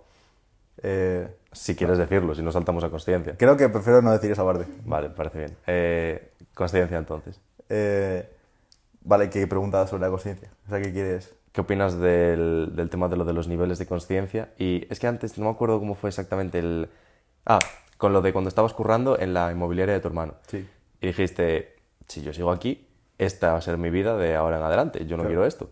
Claro, para, ser, para llegar a esa conclusión tienes que ser honesto contigo mismo y tienes que reflexionar sobre ello. Sí. ¿Consideras que es un nivel más alto de conciencia que te permite llegar a esa reflexión que otro ni siquiera se da cuenta y piensa que ese trabajo en el que está atrapado es lo idóneo? A ver, creo que el punto está en. En ese caso, no creo que sea por conciencia, sino por falta de conocimiento, que mucha gente a lo mejor no, no dice, vale, ¿qué puedo hacer? Yo, como me leí el libro de Padre Rico, Padre Pobre, y otros, algunos libros que ahora mismo no me puedo acordar, o, o que he escuchado a gente hablando de, de estos temas en vídeos, es como que me veo una situación y la analizo y digo, a ver, ¿cómo estoy ahora? ¿Qué pasa si no hago nada? ¿Qué pasa si me muevo por este lado? Tío, esto es como el ajedrez. El mundo, la vida es el ajedrez, ¿vale? Entonces, tú cuando vas contra el contrincante, pues vas diciendo, vale, si yo muevo esta pieza, ¿qué posibilidades tiene él de joderme luego la partida y que me gane? Entonces tú analizas las, las, posibilidades que tienes, ves lo que puedes hacer y eliges la mejor opción o la que crees que es más eh, pues acertada. Y a partir de ahí, pues ves qué pasa. Pero claro, hay que tomar acción. Si no tomas acción, te quedas ahí quieto. Y la partida se queda quieta. Y tú quieres ganar la partida, ¿no? Efectivamente. Exacto, tú quieres derrotar a, a su reina y cargarte al rey y a tomar por culo. Y que, y que puedas tener una vida que quieres. Pero no quieres quedarte con la partida quieta, sino que aburrido, ¿no? La vida está para jugarla. Y para... Y pa... Joder, si no sabes qué hacer, pues hacia cualquier dirección va a ser mejor, ¿no? Que no hacer nada y quedarte como estás. Mejor hecho que perfecto. Exacto, exacto, mejor hecho que perfecto. ¿Esa es? ¿Qué crees que les impide entonces moverse, a- adoptar el siguiente movimiento? Aunque sea mover un A peo, la mayoría de peón. personas. Sí. El miedo, 100%. El miedo a... A- ¿Cómo defines tú el miedo? Bueno, para mí, para mí es curioso, ¿eh? Porque, ya digo, con el tema del parkour a mí el miedo se me ha roto. Bueno, bueno, pero ¿cuál es tu definición de miedo? Vale, miedo. em, Miedo, dos puntos. Eh, buah. ¿Qué es para mí el miedo? Yo creo que el miedo es enfrentarte a una situación a la que antes no te has enfrentado y no sabes qué después. Entonces tienes miedo a lo que pueda pasar. ¿Vale? Bueno, no debería incluir miedo en la definición, pero creo que se me entiende. O sea, no, no, estás como... Como no sabes lo que puede pasar, pues dices, podría pasar algo malo. Exacto, eso, no me salía la palabra. Como no sabes lo que podría pasar, pues dices, joder, es que podría acabar en una peor situación. Pero es que la cosa es, si acabas en esa situación peor, aún así puedes seguir tomando más decisiones y viendo que cómo mejorar. No pasa nada, ¿sabes? Mira, una cosa que me motiva mucho a, a- a tomar pasos más riesgosos es, eh, por ejemplo, ver series o vídeos como los de Sergio Beria de un céntimo. Sí. O sea, el verte en una situación jodida y darte cuenta que haciendo X, Y y Z llegas a una situación mejor, a partiendo de un céntimo, te dice, joder, bro, si él lo ha hecho con un céntimo, no voy a poder hacerlo yo con la vida que tengo. Joder, tengo mis padres, tengo mis hermanos, tengo gente que me apoya. Puedo sacar fichas adelante, ¿sabes? Puedo tomar acción y hacer cosas. Entonces, yo creo que el miedo es algo que debemos superar. No creo que es algo que debemos tener y punto, ¿sabes? Mira, si quieres contar una cosa que me, que me gusta mucho para enfrentar miedo. Adelante. Em, yo cuando era pequeño, mi padre me ponía películas de terror japonesas todo chungas. Pero pequeño, pequeño rollo, yo con cuatro años. O sea, yo de por la ¿Tú te noche... catabas de algo? En lo que salía en la pantalla con ¿Qué, cuatro qué? años. Si te enterabas de algo. A ver, tenía- en plan, entendía, en plan, no entendía a lo mejor todo el contexto, pero yo veía a, a chica japonesa acercándose así Sí. y digo, algo no iba y- bien. y digo, esto no, no va bien. Entonces, claro, eh, lo típico que pasa cuando eres pequeño es que tú, tú te vas a un sitio oscuro, y te vas a la oscuridad y tú como dices, hostia, a ver si va a estar ahí la niña japonesa, ¿sabes? Y te acojonas y dices, yo no voy para allá. Sin embargo, no sé cómo mi, mi yo de esos años dijo, a ver, me estoy imaginando, o sea, fíjate, ¿eh? Esto en verdad es mucho más inteligente que parece. Me estoy imaginando una chica japonesa ahí. Pero también puedo imaginar que tengo un lanzacohetes. Y yo creo que el lanzacohetes, la chica japonesa, si se lo come, no va a pasar por mí. Entonces, tío, yo me imaginaba con lanzacohetes y yo literalmente iba así a una meditación a oscuras. Y yo iba para adelante. Y llegó, y llegó un punto de tanto hacer eso que te das cuenta luego que en la oscuridad no hay nada. Entonces, creo que de esta pequeña historia podemos sacar la conclusión de que todo está en nuestra mente, tío. Eso malo, eso, malo que puede pasar no existe. Porque tú estás en el presente, solo existe el momento de ahora. Hay una frase de Tommy Shelby, tío, que, que es- dice, que, que era, era como, mira, a mí el pasado no me importa. Y el futuro tampoco. A mí lo que me importa es el minuto. Porque cuando estás en la guerra, porque él venía de la guerra eh, en Francia, es el único momento que importa en el que tú vas a tener que decidir, em, joder, si vas a atacar, si vas a quedarte atrás, y en ese momento se decide si sobrevives o no. Entonces, ¿por qué centrarnos en lo que pueda pasar o en lo que haya pasado cuando lo único que importa es el momento de ahora? A mí me puede haber pasado, por ejemplo, a ver, esto va a sonar un poco duro, ¿vale? Pero, por ejemplo, se muere mi padre, ¿vale? Vale, obviamente vas a pasar unos días jodido 100%. Pero hay que entender que eso no va a determinar tu futuro. Eso va a determinar la sensación que estás sintiendo ahora, emocional. Pero físicamente, no. O sea, realmente es una putada que no vaya a estar, pero a ti solo te queda seguir adelante y, y, y, y centrarte en la hora. No vas, a, no vas a quedarte sin hacer nada porque, porque se ha muerto tu padre. Porque es algo que va a pasar y nos va a pasar a todos. Y hay que asumirlo. Me gusta. ¿Conoces a Diego Dreyfus? Sí, Te vas a morir. claro. Con tantos lo sumos, mejor. Exacto, exacto. Puedes entender que todo lo malo que te pase ya no importa, porque ya ha pasado. Y todo lo malo que pueda pasar tampoco importa porque no ha pasado. Entonces céntrate en la hora y ya está. Es mentalidad estoica, pero es lo que te va a hacer más feliz. ¿Te consideras estoico en tu forma de...? Lo intento. Porque obviamente somos personas, tío, no somos robots y tenemos emociones, sentimos cosas, eh, pensamos situaciones, pero soy consciente de eso, ¿sabes? Entonces, al ser consciente de todas las situaciones que, que- que han pasado y puede pasar y todo esto, eres consciente también de lo que tú piensas respecto a esas situ- situaciones y a partir de ahí desarrollas una mentalidad de, vale, estoy sintiendo esto, pero realmente no va a afectar a mi vida. O intento que no afecte a mi vida, o que afecte lo mínimo posible. Vale. Y eso me hace estar muy tranquilo, tío. Yo recuerdo, eh, por ejemplo, es que el parkour me ha ayudado mucho en la vida, tío. Tío, da curiosidad, un día vamos a hacer parkour. No sé cuándo volveremos Me a parece decidir bien. que podamos ir a hacer parkour. Yo te pero- enseño. Hay un gimnasio aquí en, en Madrid muy bueno. Es que montaron allí donde vivo yo en Valladolid, tío, detrás de casa, un parque de calistenia, el uno de parkour. Vamos y yo día. voy a hacer calistenia y veo los parkour y digo, ¿sabes? Pero, Va- Vamos un día 100%. guay. Vale. Entonces, mira, a mí me pasó, una cosa, es que intenté hacer un salto a la comba mientras hacía un backflip. Y caí casi de cabeza con las manos así. Vale, pues acabé con un dedo para un lado y con otro para un lado. Fue Fuera coñas, yo viéndome así. Y yo recuerdo alrededor, alrededor mía un montón de gente. "Oh, ¿Qué te ha pasado? No sé qué, súper rayada, niñas llorando, gritando, porque estábamos en un parque. Dime que no te los colocaste tú. No, no, no, no, Ah, vale. no, no, no. Joder, es que me estoy imaginando en plan No, no, no, película, no. Luis haciendo... No, no, no. Trae la comba. Si, si supiera lo, lo haría, pero no, no lo hice porque digo, a ver si la voy a liar. Pero la cosa de esta situación es que todo el mundo estaba muy rayado por lo que había pasado. Y yo estaba pensando, yo súper tranquilo. Porque claro, te duele y tal, pero es como, Ya está, ¿sabes? Ah, De 10 solo se han roto dos.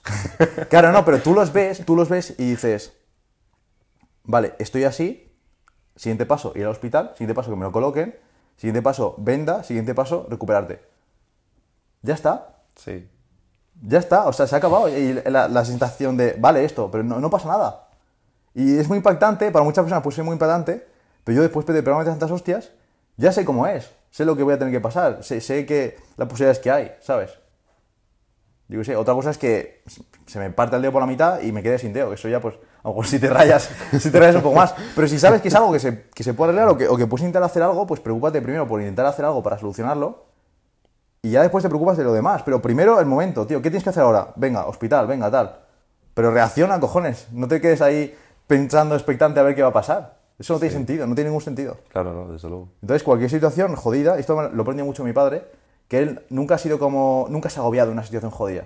O sea, ha, ha pasado, mira, mi padre ha pasado momentos de, eso siendo nosotros pequeños, de pasar por la, por la frontera de Praga, ¿vale? Y que literalmente les paren y que nos, o sea, como que no puedan identificar que somos sus hijos y que nos quieran como apartar de mis padres. Pues mi padre en una, situ- en una situación así, yo, mi- mis hermanos llorando, mi, mi madre rayada, él tranquilo tranquilo, porque sabe que todo es eh, papeleo, explicar cosas, tal. ¿Que hay que pasar más tiempo? Pues se pasa. Pero no, coño, somos sus hijos. O sea, eso está. eh, se pueda poder demostrar, ¿sabes? Que no somos, no somos adultos ni nada. Entonces, tío, paciencia, haz lo que toca hacer en cada momento y sigue adelante. Ya está. Es un, un superpoder casi, te diría, en plan, no superpoder en el sentido de que es inalcanzable, sino de que es una gran habilidad de alto valor el saber mantener la calma y tomar decisiones. Es simple, pero no es fácil. Todo el que quiera toda esta mentalidad, eh, que se mire Peaky Blinders entero. Te lo juro, Tommy Hostia, Shelby. empezaste- Es, Tommy Shelby es la definición perfecta de este tipo de personajes de situación jodida, calma. No me daba miedo, bueno, no me daba miedo, en plan, me ha dado risa porque de la forma en que empezaste mirando a cámara dije, saca el lampo y la chaqueta azul. literal, literal. Eh, ¿Cuál sería tu, tu top 3 series? Ya que antes te lo pregunté de libros y ahora has mencionado Peaky Blinders. ¿Te has visto Vikingos? Sí. Vale, te iba a decir que si no, Ragnar también es... Es un puto personaje. Hombre, Ragnar sí que es de mantener la tranquilidad. ¿eh? Pero, eh, buah, es que hay muchas series, tío, que me han gustado mucho. Y aparte, me gustan mucho estas series por estos personajes. Pero a mí realmente una cosa que me gusta mucho es una serie que me haga pensar y sentir emociones. O sea, que me... Te voy a recomendar una serie. Yo, te- yo voy a decir una, que a lo mejor no sé si con... mucha gente no la conoce porque es alemana. Dale, la mía es italiana. Venga, te toca. Dark. Vale. Yo la he visto. ¿La has visto? Sí, me encanta. Una de las mejores series que he visto y mucha gente no la entiende y de hecho... Normal. No, no, es normal, pero, pero, pero me jode porque probablemente sea porque no son capaces de pensar... O sea, que es como que ¿Sabes to- por qué no todo el mundo quiere ver pelis como estar expectante y a ver qué pasa y ya. Pero no que te hagan pensar. Esto mola porque te hace pensar. ¿Sabes por qué puede ser no lo hayan entendido? Porque han contestado un WhatsApp. Yo te prometo que me Puede pasaba ser. en plan de igual estar viendo un episodio, contestar un WhatsApp y ya no saber qué había pasado y tener que darle Pero para es que atrás. aunque estés atento, tío. Yo Claro, no, recuerdo- ya- y Yo recuerdo con mis hermanos al principio de cada temporada verte un resumen entero con explicaciones. Sí. ¿Sabes? Porque dices, a ver, ¿qué voy a ver ahora? Y es una puta locura de serie por eso, porque, tío, no es una serie de. A ver qué pasa. Es como. Analiza, piensa, ve encajando cada pieza, que luego te mete muchas movidas que dices, uh, uh, cuidado. Eh, esa me gusta mucho por eso. Pero realmente a mí lo que más me gusta de una serie o una película son esos personajes, tío, que se saben buscar la vida, que, que van a full a por lo suyo y que son súper carismáticos. No sé, me, me gusta mucho este tipo de personajes. Películas como, yo qué sé, El Lobo de Wall Street, Atrápame si puedes, también de Leonardo DiCaprio, me encantan. Y series, pues te diría, eh, Peaky Blinders me gustó mucho, Vikingos me gustó mucho, eh, Breaking Bad, también una puta seriaza, porque es otro personaje también muy... ¿Has locura. visto Better Call Saul? Me la empecé. Te la recomiendo. Pero mm, mm, es que sé qué pasa, me vi la primera temporada Y, ya te pareció una mierda. Claro, y, y yo cuando, o sea, yo fíjate, yo le di, le di la oportunidad de una temporada, pero si en una temporada no me convences, tío, que te por culo, ¿sabes? Y sé que mucha gente luego dice que luego se pone súper bien. Pero es como... el, el final es una locura. Cabrones. Pero, es- pero bueno, No sé, ya veré. Tampoco, tiempo, tampoco tengo tiempo ahora para ver apenas series y tal. ya, ya, ya. Yo te iba a decir cortar por la línea de puntos. Es una miniserie que hay en Netflix y yo me acuerdo que la vi con mi antiguo compañero de piso, Charro. ¿De qué va? Eh, es un pibe que ese sí que no tiene nivel ninguno de conciencia, ese sí que vive completamente en su película, Sí. que es completamente ajena a todo lo que está pasando a su alrededor. Sí. Y él dice lo de cortar por la línea de puntos porque él se imagina en plan a él, rollo su cuerpo, dibujado en un papel con una línea de puntos. Y cada puntito a seguir y de troquelar en el papel es un paso en tu vida, en plan de la primaria, la secundaria, Sí. el- la universidad, la pareja, los hijos. Sí. pues su línea igual iba así. Sí, joder, todo y él era como, me cago en la puta, pero porque no va por donde debe de ir, no sé qué, tal, y así dándole vueltas.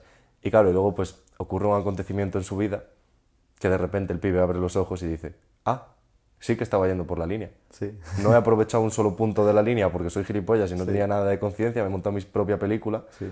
y no sé, en plan, yo lloré con el final. O sea, Como- como un y estando viéndolo con Charro en el salón, en plan de los dos así en plan de...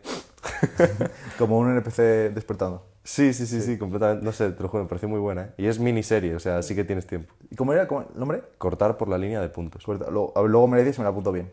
Vale, vale, 100%.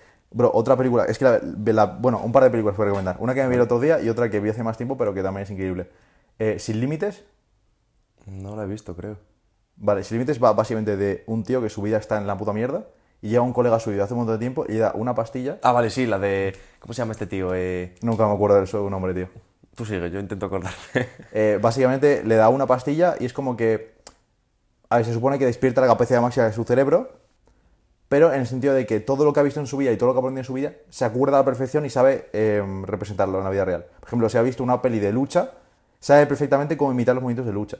Si ha visto un periódico así de pasada, como su cerebro lo ha visto, es como que está en, está en su cabeza, pero está como bloqueado. Pues con esta pastilla lo desbloquea. Y como que, bro, es la polla, porque ves cómo cambia sus hábitos, cómo empieza a fijarse en muchos detalles, cómo asciende de repente su carrera profesional a, lo máximo posible. Y luego otra peli que me vi otro día que es increíble, eh, War Dogs, Guerra de Perros. Me gustó muchísimo. Em, bueno, básicamente, em, un chaval que su vida también... Me gusta mucho los chavales que su vida está en la mierda después pasan a ser la hostia. Eh, su vida está como jodida, tal. Está el tío de masajista y se encuentra un amigo suyo de hace mucho tiempo que también viene y dice que está haciendo un negocio de, de armas. Y le enseña todo el negocio y empiezan a montar... Bueno, no quiero contar mucho, pero básicamente em, desarrollo de personaje que flipas. No sé, me flipa. Todo lo que sea desarrollo de personaje de típico nerd a ¿Cuál es tu eh, superhéroe millonario. favorito? ¿Qué? ¿Cuál es tu superhéroe favorito? Spiderman. Spider-Man. Me gusta mucho Spiderman. Nerd que desarrolla super... Exacto. Exacto, exacto. Eso está A- último. Iron Man también me gusta mucho, ¿eh?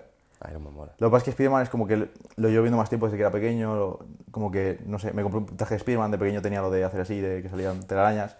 Y, Quizá de ahí vino lo del parkour. em, no, ¿De no, no tiene nada que ver. Me Vale. gustaba Spiderman, pero sin más, ¿sabes? Lo de parkour fue a raíz de pues, el amigo este del canal de Random Life, que me lo enseñó a mí. Y yo fue como el típico, el alumno super al maestro. ¿Mm? Pues fue eso. Y no sé, me gustó por la libertad, por todo lo que me daba, lo que, lo que he dicho antes. Pero no, o sea, Spiderman me gusta porque un chaval, así como medio nerd, pero como que es muy carismático y sabe buscarse la vida en muchas situaciones. Mira, la peli de, em, que está medio Tom Holland, ¿Mm? em, tío, ¿cómo se llama esta? Que está, está basada en un videojuego, ¿cómo se llama? Ah, eh, Uncharted. Esa, coño, esa peli me parece increíble, por cómo es el chaval. No lo he visto yo, eh. ¿No has visto? Bro, no te voy a decir nada, no te voy a decir nada, me encanta esa peli. La veré. Pero me gusta, por, o sea, no es como una super historia, ¿vale? No es una peli súper increíble. Es por el personaje como es. Personaje carismático, que se busca la vida, que está jodido pero tiene sus trapicheos y que, y que mm, no sé, súper avispado, sabe utilizar como su entorno a su favor. Me encanta. Eh, de Tom Holland. Tío, es que sigo con lo del puto nombre del pavo de Sin Límites porque es el mismo de Ha nacido una estrella, que sí. Sí. Pero es que no me sale el nombre. Y encima el otro día, que fue súper random, en plan, esto es off topic completamente, pero perdí. De hecho, el día que perdí el tren aquí por entrevistar a Ethan, pues cogí un blabla para ir para casa. Sí. Y. Ah, no, calla, no, esto fue otra vez. Bueno, perdí un tren y cogí un blabla. Y el pavo te lo juro que era igual. O sea, luego te lo enseño cuando terminemos, pero Sí. era igual. Y me acuerdo que me pasó lo mismo, que se lo iba a decir a mis colegas y yo. El de tal peli, tío, no me acuerdo del nombre y no me salía, tío. Sí, sí, sí. Pero bueno, la cuestión de pelis de Tom Holland, Cherry, para lo que hablábamos antes del tema drogas. No lo he visto. ¿Has visto Requiem for a Dream? Requiem por un sueño. Este Jared Leto de joven. Sí, sí, creo que lo he visto. Tío, no, es que es, es- las pelis son nombres, yo no- soy muy malo con los nombres, tío. No sé, son del palo las dos y son duras de ver. ¿eh? Yo la de, la de Requiem, de hecho, solo la vi una vez. La de Cherry sí que la vi dos veces. Y mira que la segunda ya sabía lo que iba a pasar, ¿eh? pero... y sacas lecciones de ahí, en verdad. ¿eh? Son, bueno, lo que hablábamos antes, las cosas largas, sufridas. Hay que sufrir. ¿Tú consideras que hay que, exponerte, que hay que exponerse al sufrimiento? Mm, no creo que sea necesario. O sea, creo que también depende mucho de un nivel de conciencia. Creo que tener un sufrimiento... Incluyo, perdón que te interrumpa, incluyo exponerte al sufrimiento ajeno. En plan, si ves una película en la que alguien está sufriendo por X decisión o X hábito o lo que sea, o lees un libro tal, también me vale, puedes sacar las conclusiones de ahí, no hace falta que el heroinómano seas Claro, tú. claro. Si eres Eres capaz de aprender de los errores de otros, también vas a aprender más rápido. O sea, si aprendes de los tuyos y de los demás, mejor. Pero, o sea, yo creo que si eres consciente de lo que necesitas para, para avanzar en cualquier ámbito, vas a saber hacerlo, no necesitas ese sufrimiento. Pero creo que el pasar un momento jodido, pasar una ruptura, un momento de no tener pasta, un momento de, yo sé, muerte de un ser querido, todo eso te hace despertar algo siempre en la cabeza. Como que te, das, te conoces más, tío. Porque son situaciones en las que te tienes a ti, te encuentras con un montón de sentimientos retorcidos en, en tu cabeza y tú tienes que luchar contra ello. Y al luchar contra ello te das cuenta de cosas, tío. Te das cuenta de cómo funcionan tus emociones. Te das cuenta de que esos momentos jodidos pues te hacen ser más fuerte porque ya es como que, no que te acostumbres, pero al vivirlo eso es como has hecho una superación. Y todo esto pues te ayuda pues, a llegar a tu, a tu mejor versión. Pero no creo que sea 100% necesario. No, tampoco te, te sabría decir porque, tío, mm, no me sé todos los casos de éxito del mundo. Pero, bro, seguro que hay gente que pues ha hecho eh, X, Y, Z y ha acabado haciendo todo lo que ha querido y le ha salido bien a la primera, ¿sabes? Sin pasar momentos jodidos. Que a lo mejor el que ha pasado el momento jodido pues lo ve de otra forma, pues sí. Pero no creo que sea 100% necesario. No sé. Estaba pensando que me daba pena que este momento de conversación tan abierta, tan reflexiva, haya llegado a la hora y cuarto. Bueno, todavía es una hora y cuarto, alguien lo verá. ¿Sabes? Pero porque como hay mucha gente que el tiempo de retención lo deja ahí a la mitad o lo que Bueno, sea. pues si estás aquí en este momento del vídeo, que sepas que eres un crack, es una persona con, con ¿cómo se dice? Em, que no estás adicta a la dopamina instantánea y probablemente vayas a tener mucho más crecimiento per- personal que los que se hayan ido en minuto 10. Mira que siempre De hecho, si eres más fiel, puedes entrar a mi club. No, hombre. me estaba... Luego, luego esas cosas, sí que la próxima vez te voy a copiar la idea de lo de la cámara. Sí que se me hace raro ahora, no el... Pero bueno, que eso que quedará en la descripción, todo lo tuyo, y que me hacía gracia porque en plan mi madre siempre dice que en todas las entrevistas hay un momento en el que ella sabe que yo me estoy refiriendo a ella porque el entrevistado dice algo y yo echo una mirada a cámara en plan... ¿Sabes? Qué sé, pues igual cuando Izan, cuando hablábamos de la carrera de mierda que es periodismo, o en el tema de entrenar la fuerza con el chico de Heracles, con Yago, Sí. que yo siempre le digo a mi madre en plan de mamá, caminar no a entrenarse el hombro caminando, ¿sabes? O cosas así. Sí. Pues ahora me ha hecho gracia que el momento seguramente sea este, en plan de, eh, mamá, que tú sí que te has quedado hasta el final. Sí. Ya ves. Pero bueno, ¿algún temilla así de sin tocar, tú crees? Eh, Si no salimos a averiguar que es una mujer. Nadie va a entender esto, pero... a ver, yo pienso en los podcasts, tío, que es que si fluye la conversación, o sea, no es que falte algo por tocar, sino que se pueden tocar mil cosas más. Efectivamente. ¿Sabes? O sea, no, fal- no, fal- no hay, o sea, pues terminar aquí, pero también, pero también Me gusta seguir. porque nos entendemos a la hora de hablar. Claro, claro. Plan, bro, si se puede seguir hablando, es que te lo juro, yo a toda la gente que con lo que hago podcast siempre me pasa. Bro, se terminó muy pronto, bro, me gustaría hablar más cosas, bro, eh, fluye la cosa, no sé. Ya, O que de repente cortas la cámara y sigue la conversación durante... Otra cosa es que se acabe la batería o, o no esté grabando la cámara. que-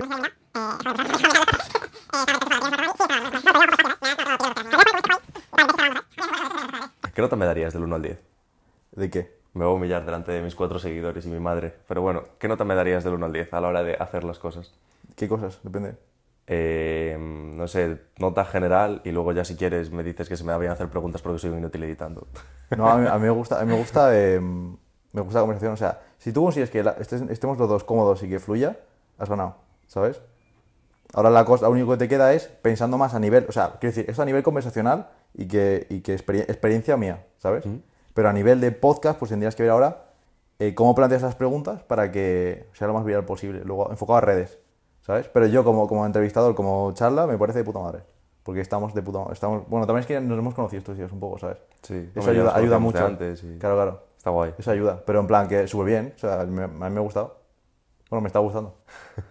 ¿Tú te verías montando un podcast? ¿Está en tus Eh, planes de futuro quizá? Tío, lo he pensado mucho, tío, pero es como que siento que tengo que llegar primero a un punto X, estabilizar todo lo que tengo y ya después, venga, otro proyecto más, ¿sabes?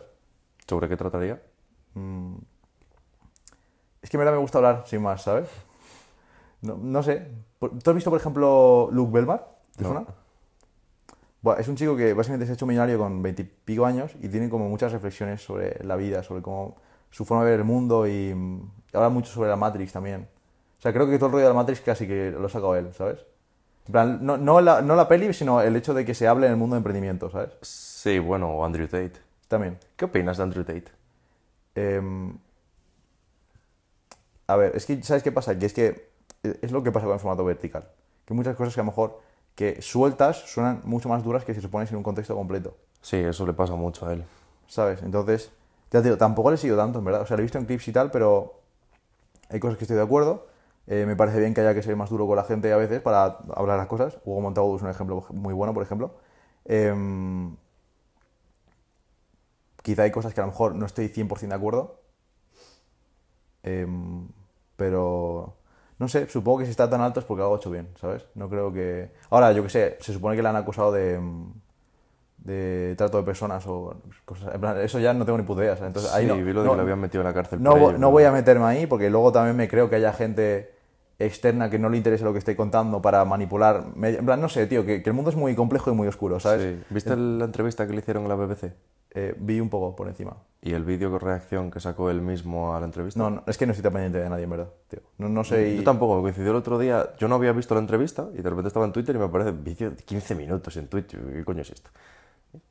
Voy a verlo, no tengo nada que hacer. Pues a verlo, claro, ya vi lo de la entrevista y tal. Y por ejemplo hablaba del tema ese, de lo de que le habían acusado de esa serie de cargos sin pruebas, pero así estuvo X tiempo en- encerrado. Eh, ¿Cómo se llama esto? Eh, prisión preventiva. Sí. Y, y a él lo que más le molestaba, digamos, era que a la hora de hacer la entrevista, los titulares y la forma de referirse a él era como el acusado de Andrew Tate. Claro. Y sin embargo él decía, joder, pero si habéis entrevistado a gente que tiene sentencias de verdad, con pruebas, y habéis dicho tal persona, sin decir cargos ni nada. Yo que no tengo una sola prueba porque soy el A acusado. ver, hay que entender también que Tate es un personaje que se ha vuelto muy polémico, Sí. que da visitas y que sacarlo en cualquier titular de cualquier forma, si encima lo pones con el acusado de no sé qué, es mucho más llamativo. Clic, Entonces, clic, clic. la gente, claro, es que, bro, va todo funciona igual. Todo la atención. ¿cómo traes la atención? Pues con títulos así, con miniaturas tal y, y con las primeras frases que sean súper llamativas. ¿Cómo crees que derivará el infoentretenimiento? El mercado de la atención. ¿Va a ser el futuro? Si no lo es ya. Hombre, es que en verdad ya hay de todo, ¿no? Hay formato muy largo, hay formato muy corto y formato medio. O sea, no me puedo imaginar. O sea, yo lo, quizá más dentro de unos años, quizá va a haber más experiencia en realidad virtual a la hora de hacer vídeos. ¿Sabes? Que no sean solo vídeos de ver en 2D, sino que hay- sean más inmersivos. Yo supongo que esto va a llegar a algún punto. Ahora mismo, pues no lo sé. Yo solo espero que la mayoría de gente no esté consumiendo contenido vertical. Porque te destruye el cerebro, tío. Eso es una mierda. Y mira que, mira que yo tengo mucho tiempo en el móvil usado, ¿Te ¿eh? acuerdas de lo que hablamos antes en el metro? ¿Qué cosa en concreto? Sobre que yo no quería hacer contenido vertical. Sí. ¿Cómo te sientes siendo el dealer? De lo que hablamos antes, en plan, ahora que dices, por ejemplo, espero que la gente no esté viendo mucho contenido vertical, ¿cómo te sientes siendo productor de contenido vertical y quizá Vale. alimentando esa... Mira, vo- voy a decir una cosa. em, el 99% de la gente no está creando. El 1% está creando. Yo digo, yo, bueno, no lo, no lo digo todo el rato, pero yo lo he dicho muchas veces, el tema de, si estás en redes sociales y no estás para ganar dinero o con un propósito real, no tiene sentido que estés. Yo voy a utilizarlo a mi favor. Si tú quieres ser el consumidor de todo y no eh, crear nada, es tu problema. Yo te he dicho lo que pienso. Te he dado las herramientas. Si tú no quieres usarlas, allá tú, ¿sabes? Sin más. Pero no me, o sea, yo creo que intento dar buenos mensajes. O sea, que me venga a mí un chaval, eh, tío Luis, muchas gracias por tus vídeos tal. Llevo tres meses yendo al gimnasio y he perdido no sé cuántos kilos. Que me reconozca un tío por la calle, no sé qué, como el otro día me reconoció el fotógrafo de la discoteca. Que venga, tío, me gusta mucho lo que haces, no sé cuánto tal. Guay, tío, estoy, ayudando, algo estoy haciendo bien, estoy ayudando a la gente que me está viendo. Quizás no a todo el mundo, porque hay gente que verá el contenido y seguirá pasando y seguirá en esa bucle dopamínico infinito. Sí, o que incluso será tu hater. Pero si ya he conseguido ayudar a algunas personas con lo que hago, ya yo, yo he ganado, tío. ¿Sabes? Y las personas que me siguen y, y- y se enfocan en aplicar lo que digo, un poco aunque sea, pues también están saliendo ganando. ¿Crees con respecto a lo que hablábamos de cómo evolucionarán los formatos, que quizá esa gente que está pasivamente así deslizando reaccione y ya no que vaya al formato medio o al largo, sino que incluso vuelva a la lectura o a... No sé, por ejemplo, ¿tú crees que el papel va a renacer, comillas? No. No, porque al final em, ¿Y entonces crees que está abocado a la extinción? tampoco. Porque creo que pues va a haber gente que disfrute una parte de eso, ¿sabes? Es como, por ejemplo, ¿por qué se ponen de moda las fotos analógicas? Si eso ya ha pasado. Porque ahora es el rollo, es un rollo distinto. A la gente le gusta eso. Claro, pero es porque sigue habiendo gente que le gusta, ¿sabes? Gente que lo entiende. Sí. Pues igual, pues la lectura se irá transmitiendo. Que a lo mejor a lo mejor deja de usarse... Bueno, es que yo creo que siempre va a haber, ¿no? Pero a lo mejor empieza a haber más eh, Kindle Books, o sea, ¿cómo, cómo se llama los, Sí, Kindle creo que se llama. los Kindle, ¿no? Pues, em, bueno, que esa es la marca de Amazon, pero bueno, da igual. Básicamente, Sí, la lectura, pero no en libro libro, digital. sino en tableta. Sí. A lo mejor empieza a haber más de eso porque es más óptimo a nivel de todo, ¿no? Em, pero, por ejemplo, me gustan mucho los libros, tío. Y yo no tengo necesidad. Yo podría buscar resumen de libros, no sé qué, aprendizajes clave, no sé qué. Audiolibro y me lo puedo Pero también me gusta porque se profundiza mucho en, en lo que se está contando. Y me gusta ese. Porque como una conversación, me gusta profundizar. Ahora, si, si lo enfocas más a aprendizaje, pues a lo mejor, tío, tienes podcast, tienes eh, audiolibros, tienes eh, vídeos de YouTube resumen de todos los temas, eh, tienes gente explicando todo en muy poco tiempo. Es más óptimo el hecho de consumir este tipo de contenido, ya sea un audio o en vídeo, porque Top aprendes más rápido. podcast. ¿Mm? Top 3 podcast. Em, Pues es que me gusta. pero- Mm, Mira, el de Sergio Beguería, sinceramente, me lo he visto por trabajo, porque lo he tenido que editar. Pero los que he visto me lo he disfrutado un montón, tío. ¿Cuál es tu favorito de los de Sergio?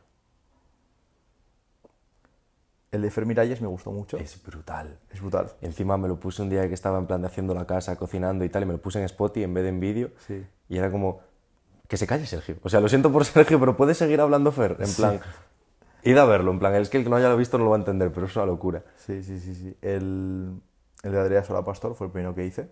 Me gustó mucho. Em, pero me gusta por cómo comunican las personas. O sea, y cuanto más profunda sea la conversación, más me gusta. O sea, podría ser cualquier persona, pero no con todo el mundo se profundiza igual. Hermo Benito, pues, te, te explicó muchas cosas, tal, pero creo que no se profu- profu- profundizó tanto. ¿Quién es él, perdón? Hermo Benito, experto en e-commerce, que es calvo así, No alto. Creo que no le vi. No sé. Bueno, eh, básicamente que hay muchas personas con las que tienen conversaciones, que esto pasará en todos los podcasts, que se profundiza mucho y llega un punto en el que empieza a haber muchos clips y muchas cosas interesantes. Pero hay otros que se quedan más en lo superficial y pues no se conecta tanto con la persona. Pues, pero tío, esto es como, es lo que decía Ethan, al final eh, todo se trata de lo social, de la comunicación, de Claro. si tú y yo estamos aquí de buen rollo, conectamos y empiezas a tocar un montón de temas, la conversación se vuelve súper interesante, ¿sabes? Pero si una persona es más fría, más cerrada, em, o tú no sabes sacarle esa parte más profunda, pues la conversación se vuelve más llana. Y entonces es menos interesante. Y por eso, y por eso los podcasts como el de Adrián Sola Pastor o, o Fermín Ayes mm, funcionan también y traen tantas visitas. Me gustó mucho el de Joan también. John Brothers estuvo. Últimamente empatizo mucho con Joan porque he cogido el hábito de que siempre después de cenar o cenando me veo su vídeo. Mm. Desde que estaba antes de empezar la definición.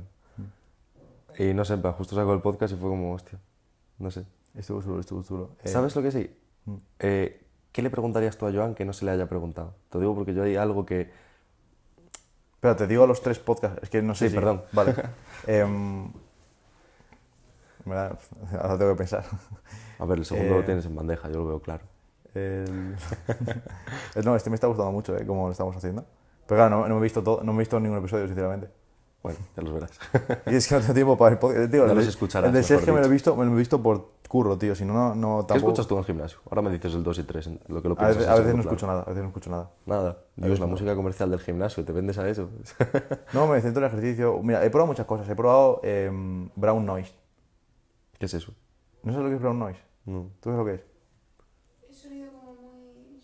No. Sí, sonido como sonido de, sonido de ventilador, como sonido de, de nada, en plan... Sí, como lluvia y esas cosas también vale. No, ¿A fin de concentrarte o qué? Sí, Como trance, como cuando no, es que lo vi, lo vi en un vídeo en TikTok que no sé por qué el tío se ponía el, el sonido que es brown, no es que, un sonido que, básicamente que hace, que hace así. ¿Pero dónde está? Hace eso. Vale todo el rato, pero todo- durante una hora. Y lo probé y es como que entras... Me concentro, me concentro mucho con eso, pero no- al final lo dejé porque dije, no, tío, esto es muy poco estimulante y yo necesito hacer toda mi fuerza, ¿sabes? En plan, no. Eh, he probado también música funk, música rollo muy dura, muy hardstyle tal. He probado música de motivación, he probado un montón de canciones, pero al final, ¿sabes qué pasa? Que es que sin- sinceramente no me gusta tener las orejas así todo el rato. Llevas de cascos de diadema, entiendo. Eh, cascos o auriculares, lo que sea, no me gusta. En plan, llega un punto que me, me agobio, digo, no, quiero tener mi libertad, ¿sabes? Como todo. Entonces, eh, me estoy poniendo sin nada. Voy concentrado mío, tal, me centro yo en mis ejercicios, hablo con la gente y tal, guay, y ya está, a lo natural. Está guay. Vale, 2 y 3 de podcast. ¿Vale? Eh, otros podcasts. Em, mira, por, me gustan mucho las conversaciones que tiene Nude Project muchas veces con la gente. Creo que lo están haciendo muy bien. ¿Qué opinas de la edición de Nude Project? De- ¿Del podcast en sí o de todo? Mm, Del podcast o bueno, del vídeo en YouTube. Eh, sí, en plan, referido todo al podcast. Me gusta mucho, ropa. tío, porque es un podcast que está... O sea, lo normal es hacer una intro muy chula y luego, pues, no editas. Pero ellos, ellos te curran mucho el podcast, porque tiene imágenes de curso de por medio, alguna edición, algún tal, explican una cosa y te ponen vídeos, en plan... Y encima, vídeos que a lo mejor el, el editor se tendrá que buscar la vida para encontrar esos momentos y todo. O sea, es un curro que flipas. Yo lo, yo lo analizo ya no solo a nivel de espectador, sino a nivel de edición. Y me gusta mucho cómo lo hacen todo porque es- se nota que es muy dinámico, tío. Sí. Y aparte hacen preguntas cortas, preguntas largas, preguntas... Van intercalando muchos tipos de preguntas y tú vas como por así, por- viendo el podcast, ¿sabes? No es, no es como un podcast llano.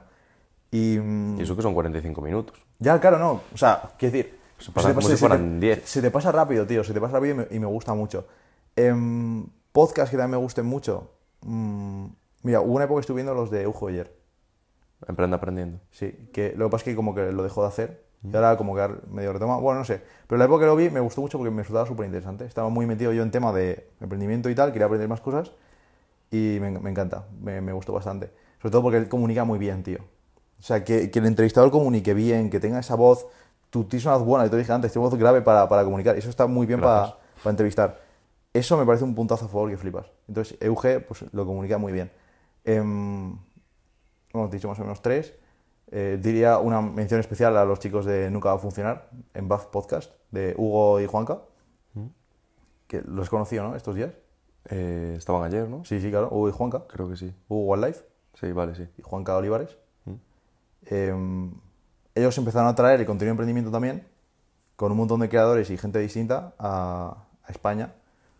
Eh, porque lo de emprendimiento era como gente ya muy top, pues ellos trajeron un poco de todo. Y mola, porque han traído un montón de creadores top en muy poco tiempo. Eh, fui yo el primero. También por eso cariño especial, porque les conocí y tal. Y, mm, y nada, es que ya te digo, tampoco es que yo consuma mucho podcast, en plan, pero de los que he visto así más veces, me mola. Bueno, el de, el de Wild Project también lo he visto algunas veces. Pero sobre todo en- clips, nunca he visto un podcast entero. ¿Alguno habla inglesa? ¿El de Joe Rogan o...? Me intenté ver alguno de Impulsive, de Logan Paul. ¿Mm? Porque muchas veces, me- pues a lo mejor traen un creador muy top y tal, y como que me gusta ver qué se cuenta en YouTube de, y de creación de contenido y tal. Pero ¿sabes qué pasa? Que es que como está en inglés me cuesta más seguirlo, tío. O sea, lo entiendo, pero a la mínima que empiecen a hablar así un poco tal, eh, me pierdo y tengo que parar y tal. Es como que me da pereza eso, ¿sabes? Entonces al final, en verdad, consumo, estoy consumiendo muy poco podcast ahora. ¿Lo pones, ese lo has intentado ver en plan de ver el vídeo de YouTube o rollo spot y los cascos? No, no, no, no. Si está en inglés yo necesito verlo. Ah, pues yo es que me funciona mucho mejor al revés. Por ejemplo, el de Joe Rogan, si lo veo, me distraigo con las cosas que hacen, con lo que enseñan, con lo que sea. No estoy con el 100% de atención a lo que están diciendo, Sí. ya me voy, no me entero. Pero, si lo pongo en cascos, yo que sé, igual mientras frego o lo que sea. Claro, pues que al revés, ¿sabes qué pasa? Que yo lo que veo es que en vez de que me distraiga, siento que le da más contexto y lo entiendo más por el contexto, Ah, bueno, sí, también. ¿sabes? Entonces, eh, prefiero verlo. Por ejemplo, el Diman Gatsi que hizo con Nude Project estaba en inglés, ese sí me lo vi. Y, coño, con los subtítulos y todo, pues se entiende bien, ¿sabes? ¿Qué opinas de Mangatsi? Es un puto genio, tío. Em, no sé hasta qué punto todo lo que dice es estrategia de marketing. Pues si te fijas, es lo que hace, hace vídeos de YouTube, pero luego te hace una serie y, esa serie es un macro embudo para su nuevo lanzamiento. ¿Sabes? Lo he hecho varias veces. Y además te lo pone súper exclusivo, se va a borrar dentro de no sé cuántas horas. Lo hace muy bien todo, tío. No sé, o sea, no sé hasta qué punto todo es idea suya o tiene un equipo increíble detrás. Tiene que tener un equipo estas es que, me- alturas. o sea, no, equipo tiene, pero quiero decir, a nivel de plantear qué, lo, qué es lo que quiere hacer, lo planteará él, lo planteará el equipo, lo plantearán todos juntos, no sé. Pero me gusta mucho cómo comunica, me gusta mucho cómo, cómo hace la edición y el estilo de todo. El estilo de Dólar Dorado se saca en parte de la edición de sus vídeos, mi propio estilo también. Y, mm, y toda la estrategia de sacar clips, de sacar contenido vertical, que también la ha hecho, por ejemplo, Alex Almouzi. Eso no sé quién es. Bro, es un tío básicamente que es. plan, están los millonarios y luego están. Y luego está él, ¿sabes? Es, es- es como. Él ayuda a la gente a escalar eh, mucho más, ¿vale? Y, y mola porque te da un montón de información súper top. Que a lo mejor eh, hay gente que por mentorías pues te pagarías un montón de, de pasta, ¿sabes? Te habla de un montón de temas, sobre todo emprendimiento. Pero en Clips habla de todo. Y ya te digo, estrategias de contenido, tío. El tío ese dijo que se gastaba al mes, no sé si eran 200 mil dólares en contenido vertical. O sea, En en, que conte- se en lo contenido, editen. en contenido en general, quiero decir. En que se lo editen o... En que hagan todo. Sí, claro, pero ¿cuánto ingresará? Pues, perdón, ¿cuánto Claro, ingresa mucho más, pero la cosa es que él dice, si yo todo el alcance que tengo, gracias a este contenido vertical, lo pagara en anuncios, me gastaría como 20 millones de dólares. Ya, están caros, ¿eh? Los de Facebook Ads ahora, tengo entendido. No, todo va subiendo cada vez más. Pero la cosa es, ¿por qué iba a gastar en, en publicidad cuando puedo hacer solo orgánico? Y le renta mucho. Vamos, el tío, ya te digo. La cosa es que también si tienes un producto que valga mucho y tienes mucho alcance, a la mínima que vendas un poco de ese producto, como es high ticket, em, digamos que te cubre los gastos. Pero, hablabas antes de cuando querías ser youtuber, de quiénes fueron tus referentes. ¿Quiénes son tus referentes a día de hoy? No, no, no tengo como referentes a gente que idealice como tal, no soy fan de nadie, pero sí te diría que ¿De quién admiras su trabajo? me gusta, o sea, más que referentes tengo gente de la que aprendo. Vale. Por ejemplo, me, estoy formando con Beguería constantemente. Mm, lo conseguido mentor prácticamente. Hay un chico, tío, que conocí en Menorca, que tiene una agencia de contenido, que se llama, bueno, la, cuenta de YouTube que tiene se llama Creators Academy, que me gusta mucho cómo hace las cosas. El chico se llama Nico, no sé si Namedia es su apellido, pero bueno, Nico Namedia, lo menciono aquí de Instagram. He aprendido muchísimo de él, tío. De, mm, tanto de empresa como de creación de contenido. El tío es muy bueno, trabajo con gente de América y me encanta, tío, me encanta todo lo que hace. Y fui a Menorca porque nos conocimos por internet, me invitó para allá, por la cara, y mm, estuvimos ahí unos días y, tío, estuve todo el rato haciéndole preguntas. Luego grabamos un podcast y él me hizo preguntas a mí, pero en plan, fue todo el rato como sinergia total. Em, y bueno, referentes, me decías de contenido o de todo. De lo que quieras. Yo decía de contenido, pero de lo que quieras. Vale, vale. Pues por ejemplo, mi hermano, mi hermano mayor, como te dije, ha fundado una empresa bastante tocha en, en Alicante. Y es un tío que, te lo juro, típica persona de me levanto a 6 de la mañana, eh, ducha fría, deporte, no sé qué. Bro, es esa persona. Pero rollo, no sé, o sea, control absoluto de su vida, eh, carisma increíble. Es como. Es como llevarte al máximo nivel, ¿sabes? Y me parece una locura porque es mi puto hermano, ¿sabes? Nunca lo he tenido tan cerca porque ha sido por parte de mi, de mi padre y aparte me saca. eh, que me saca 11 años o así. Bastante más mayor, tiene 35 años creo, o 34. Y, mm, y siempre que he estado con él he intentado como aprender mucho de él. Porque siempre le he visto como has conseguido todo esto y ha sido gracias a cómo eres, tu mentalidad, cómo ves el mundo. He intentado como que me ayude en ese tema. Y no hablo mucho con él, pero cuando estoy con él aprendo a muerte. Entonces, em, bueno, luego por último también quiero mencionar a David Turo. ¿Tú lo conoces? Sí.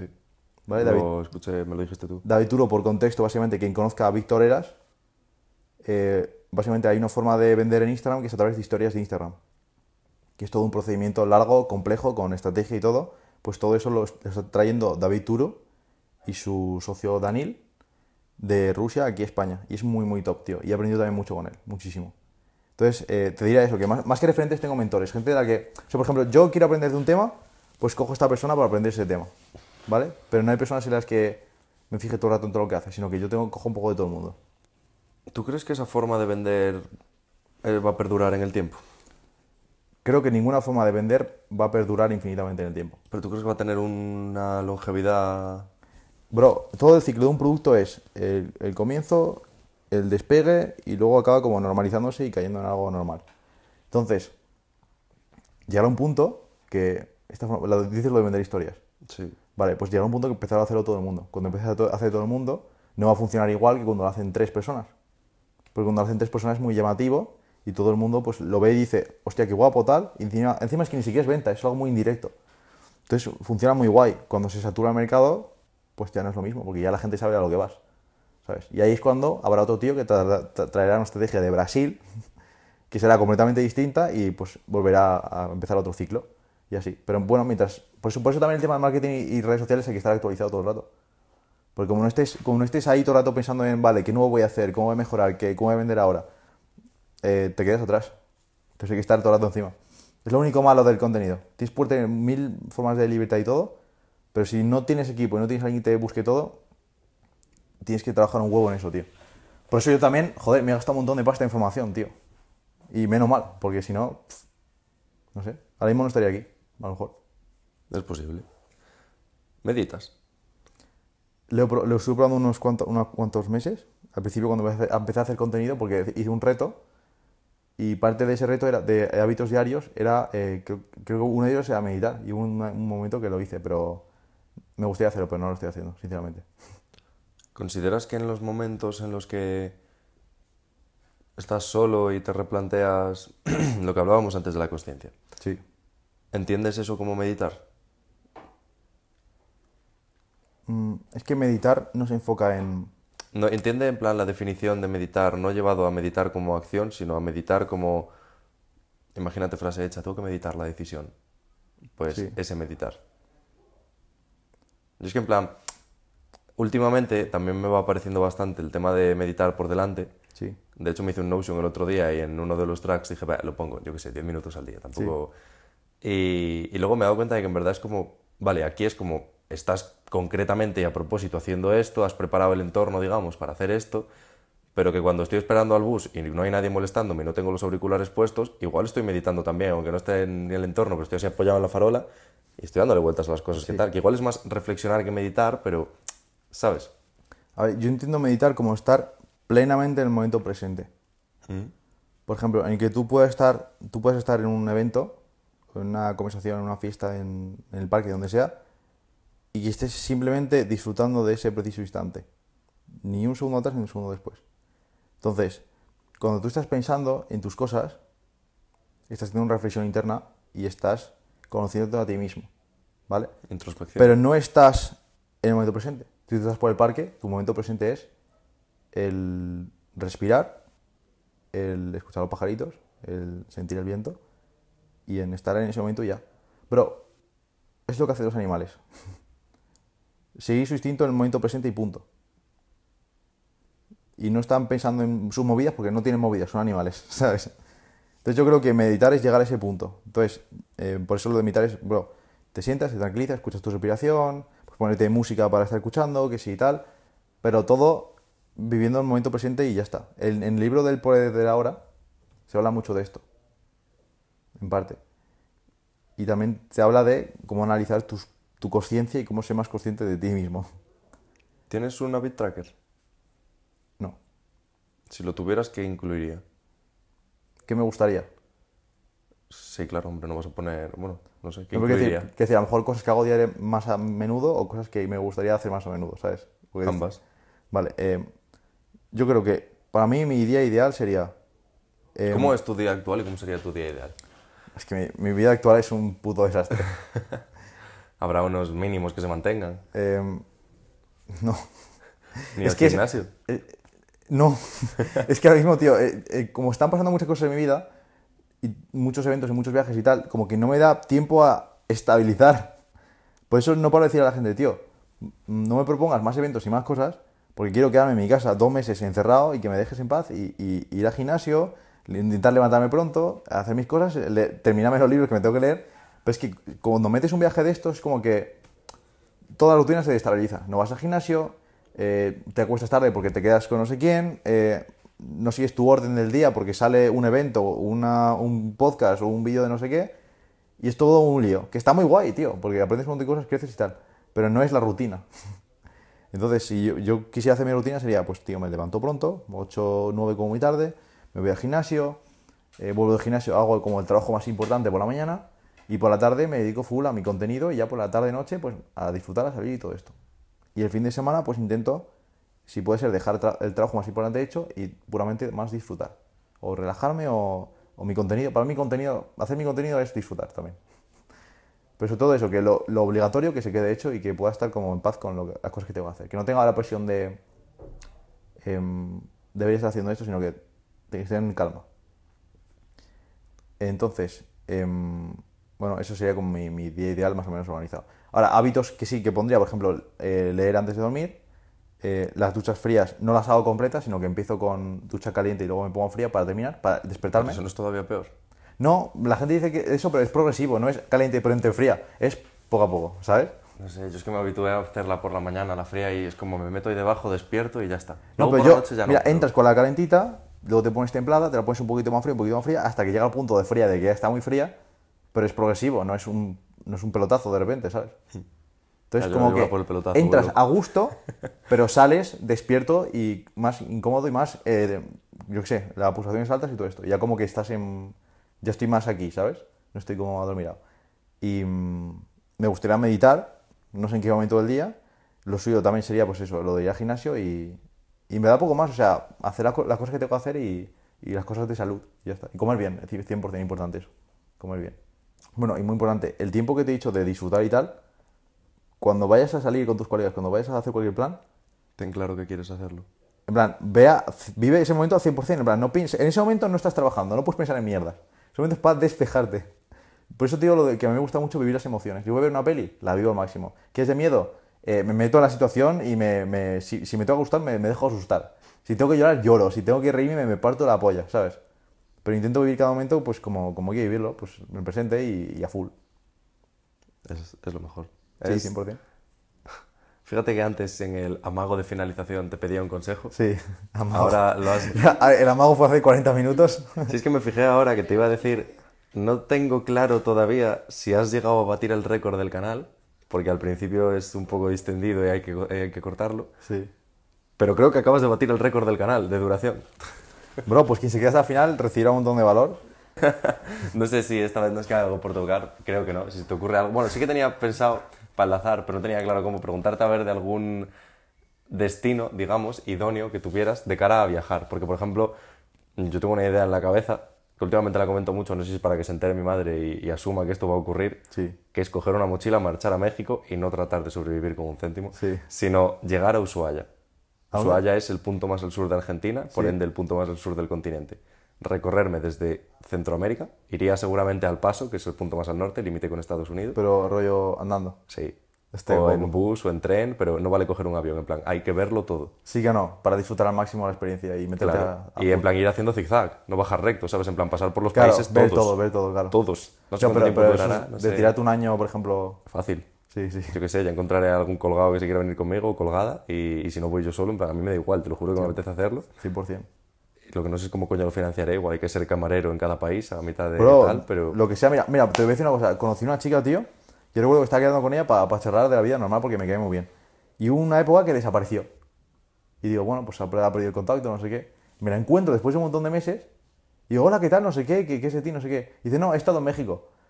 Y resulta que se fue un mes con su novia ¿Mm? Y mm, se fueron de vacaciones a disfrutar y todo esto. Eh, pero me dijo que como que empezó a gustarles y, dijo, y empezaron como a extender el viaje, ¿sabes? y al final se quedaron seis meses. Joder. Y fue como, joder, y la tía yo sé que tenía ahorros, pero que también estuvo trabajando y haciendo cosas allí.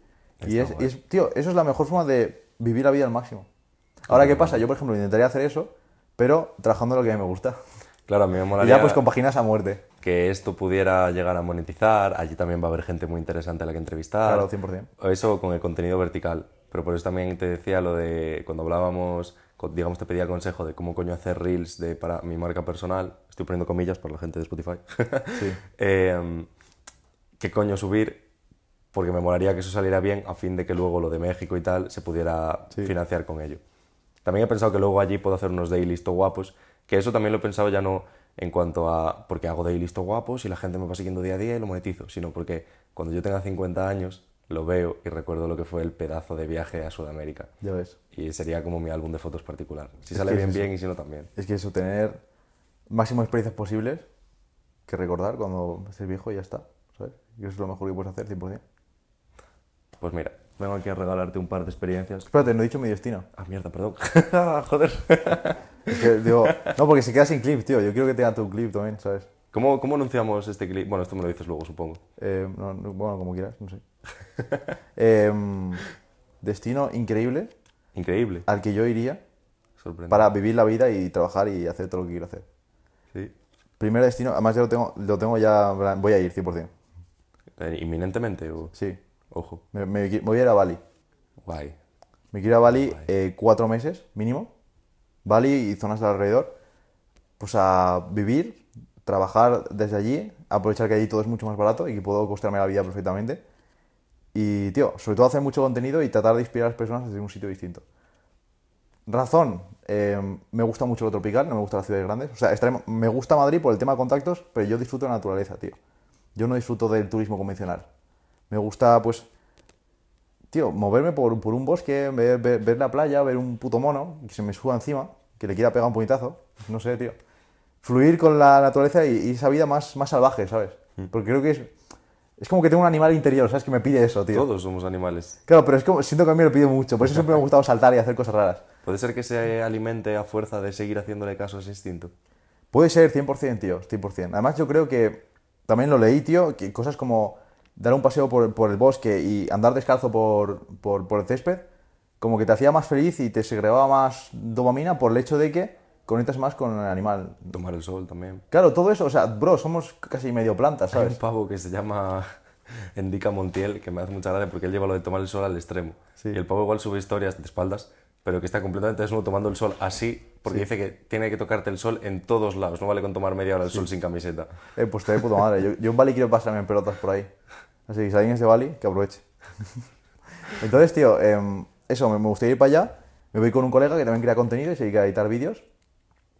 Y, tío, sobre todo a vivir experiencias, tío. O sea, dentro de lo que vamos a estar trabajando y haciendo cosas, porque tengo que seguir, si no me desaparezco. Si desaparezco de las redes, se va a la mierda todo. Claro. Pero a vivir, tío, a disfrutar y, y luego para luego traer aquí reflexiones que contar. Creo que eso es muy top. Porque todo lo que pueda vivir yo aquí, pues está bien, pero tío, me voy a ir a la otra puta del mundo. eh, no conozco a nadie allí. Bueno, a lo, mejor, a lo mejor sí coincido con gente, pero en principio no conozco a nadie. Pepe, quizás, si le da por subir Eh, bueno, quién sabe, quién sabe. Nos podemos ver, Pepe, si quieres. y, mm, y nada, eso, eh, conexión con la naturaleza. Quiero buscar un lado más em, espiritual en mí, ¿sabes? Tío, quiero hacer detox de dopamina allí, tío. Allí. Allí 100%, en plan, que le den por culo a la música, que le den por culo a... Bueno, a, Ya, la re- a las redes no al 100%, pero utilizarlas solo para crear, ¿sabes? No para estar Deja ahí. contenido ya hecho Claro, y, y y, desaparece. y- porque, claro, estamos allí, porque claro, estando en tu casa es como que te da igual. Pero si estás en un sitio muy épico, es como que lo último que piensas es en el móvil. Tú lo que quieres es, venga, vea, ¿qué vamos a hacer hoy? ¿Dónde vamos a salir? Mi colega va a hacer vídeos de YouTube. Eh, ¿Qué queremos grabar hoy? Vamos a esto, vamos a lo otro.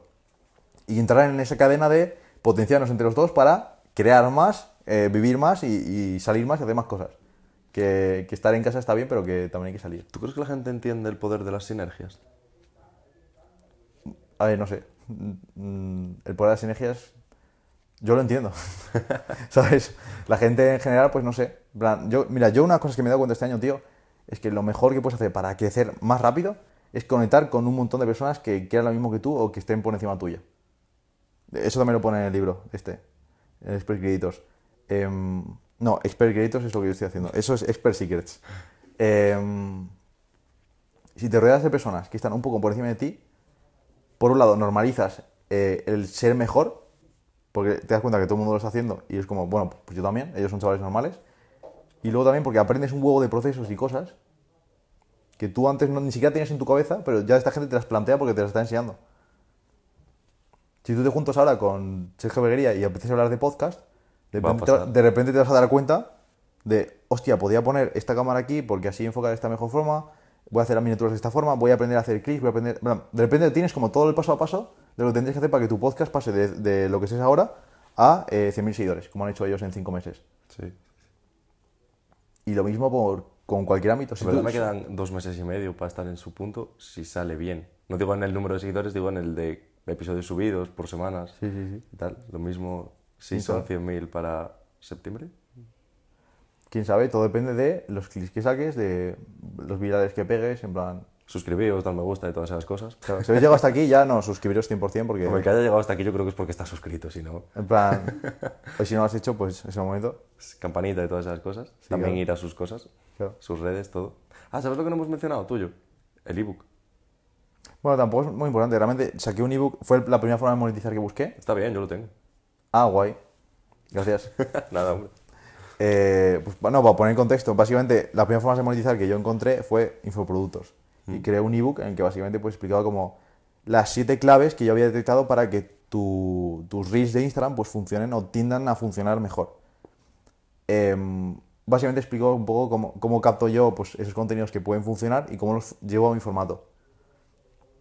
Y bueno, toco más temas, la música, las emociones, los subtítulos, toco varias cosas y lo puse a 10, 15 pavos y pasé lo primero que saqué, pues no se vendió mal. Además sin preparación ni nada, en plan, yo anuncié un poco y tal y lo vendí y guay. Y ahora es como ingreso pasivo. Mm, Está guay. Importante tener distintas vías de ingreso. Es muy importante, sobre todo en redes que es muy como inestable todo. ¿Cuándo tienes pensado marchar para Bali? Septiembre. Septiembre. Pues antes de que marches para Bali, estás obligado a venir a verme al Bierzo. Hostia, no jodas. Sí. Qué guapo. Bierzo Traveler, para que cuando vengas hagamos distintas actividades en el Bierzo. Una polla, pero ¿qué actividades son? lo que quieras, o sea, es un sitio brutal. De hecho, ando Pero dime cosas, intentando- dime cosas. Eh, podemos hacer descenso del río Sil en, en Piragua, podemos hacer barranquismo, podemos ir a correr por el monte, hay muchos ríos y hay un embalse. ¿Pero hay puenting? Hay puenting, hostia, buena pregunta, no lo sé. También te digo que no sé si lo hay, pero se me ocurren sitios donde podría verlo Sí. y se puede proponer. Hay, por ejemplo, una empresa que se llama Bierzo Aventura que se encarga de cosas de estas y seguro que si se le propone sale. Luego también, no sé, hay un puto castillo templario, o sea, yo creo que nunca vas a haber, vas a haber visto un castillo Me parece, tan tío, grande. todo lo que sea... Esto es en, en Valladolid. No, ¿Dónde? en León, casi Galicia.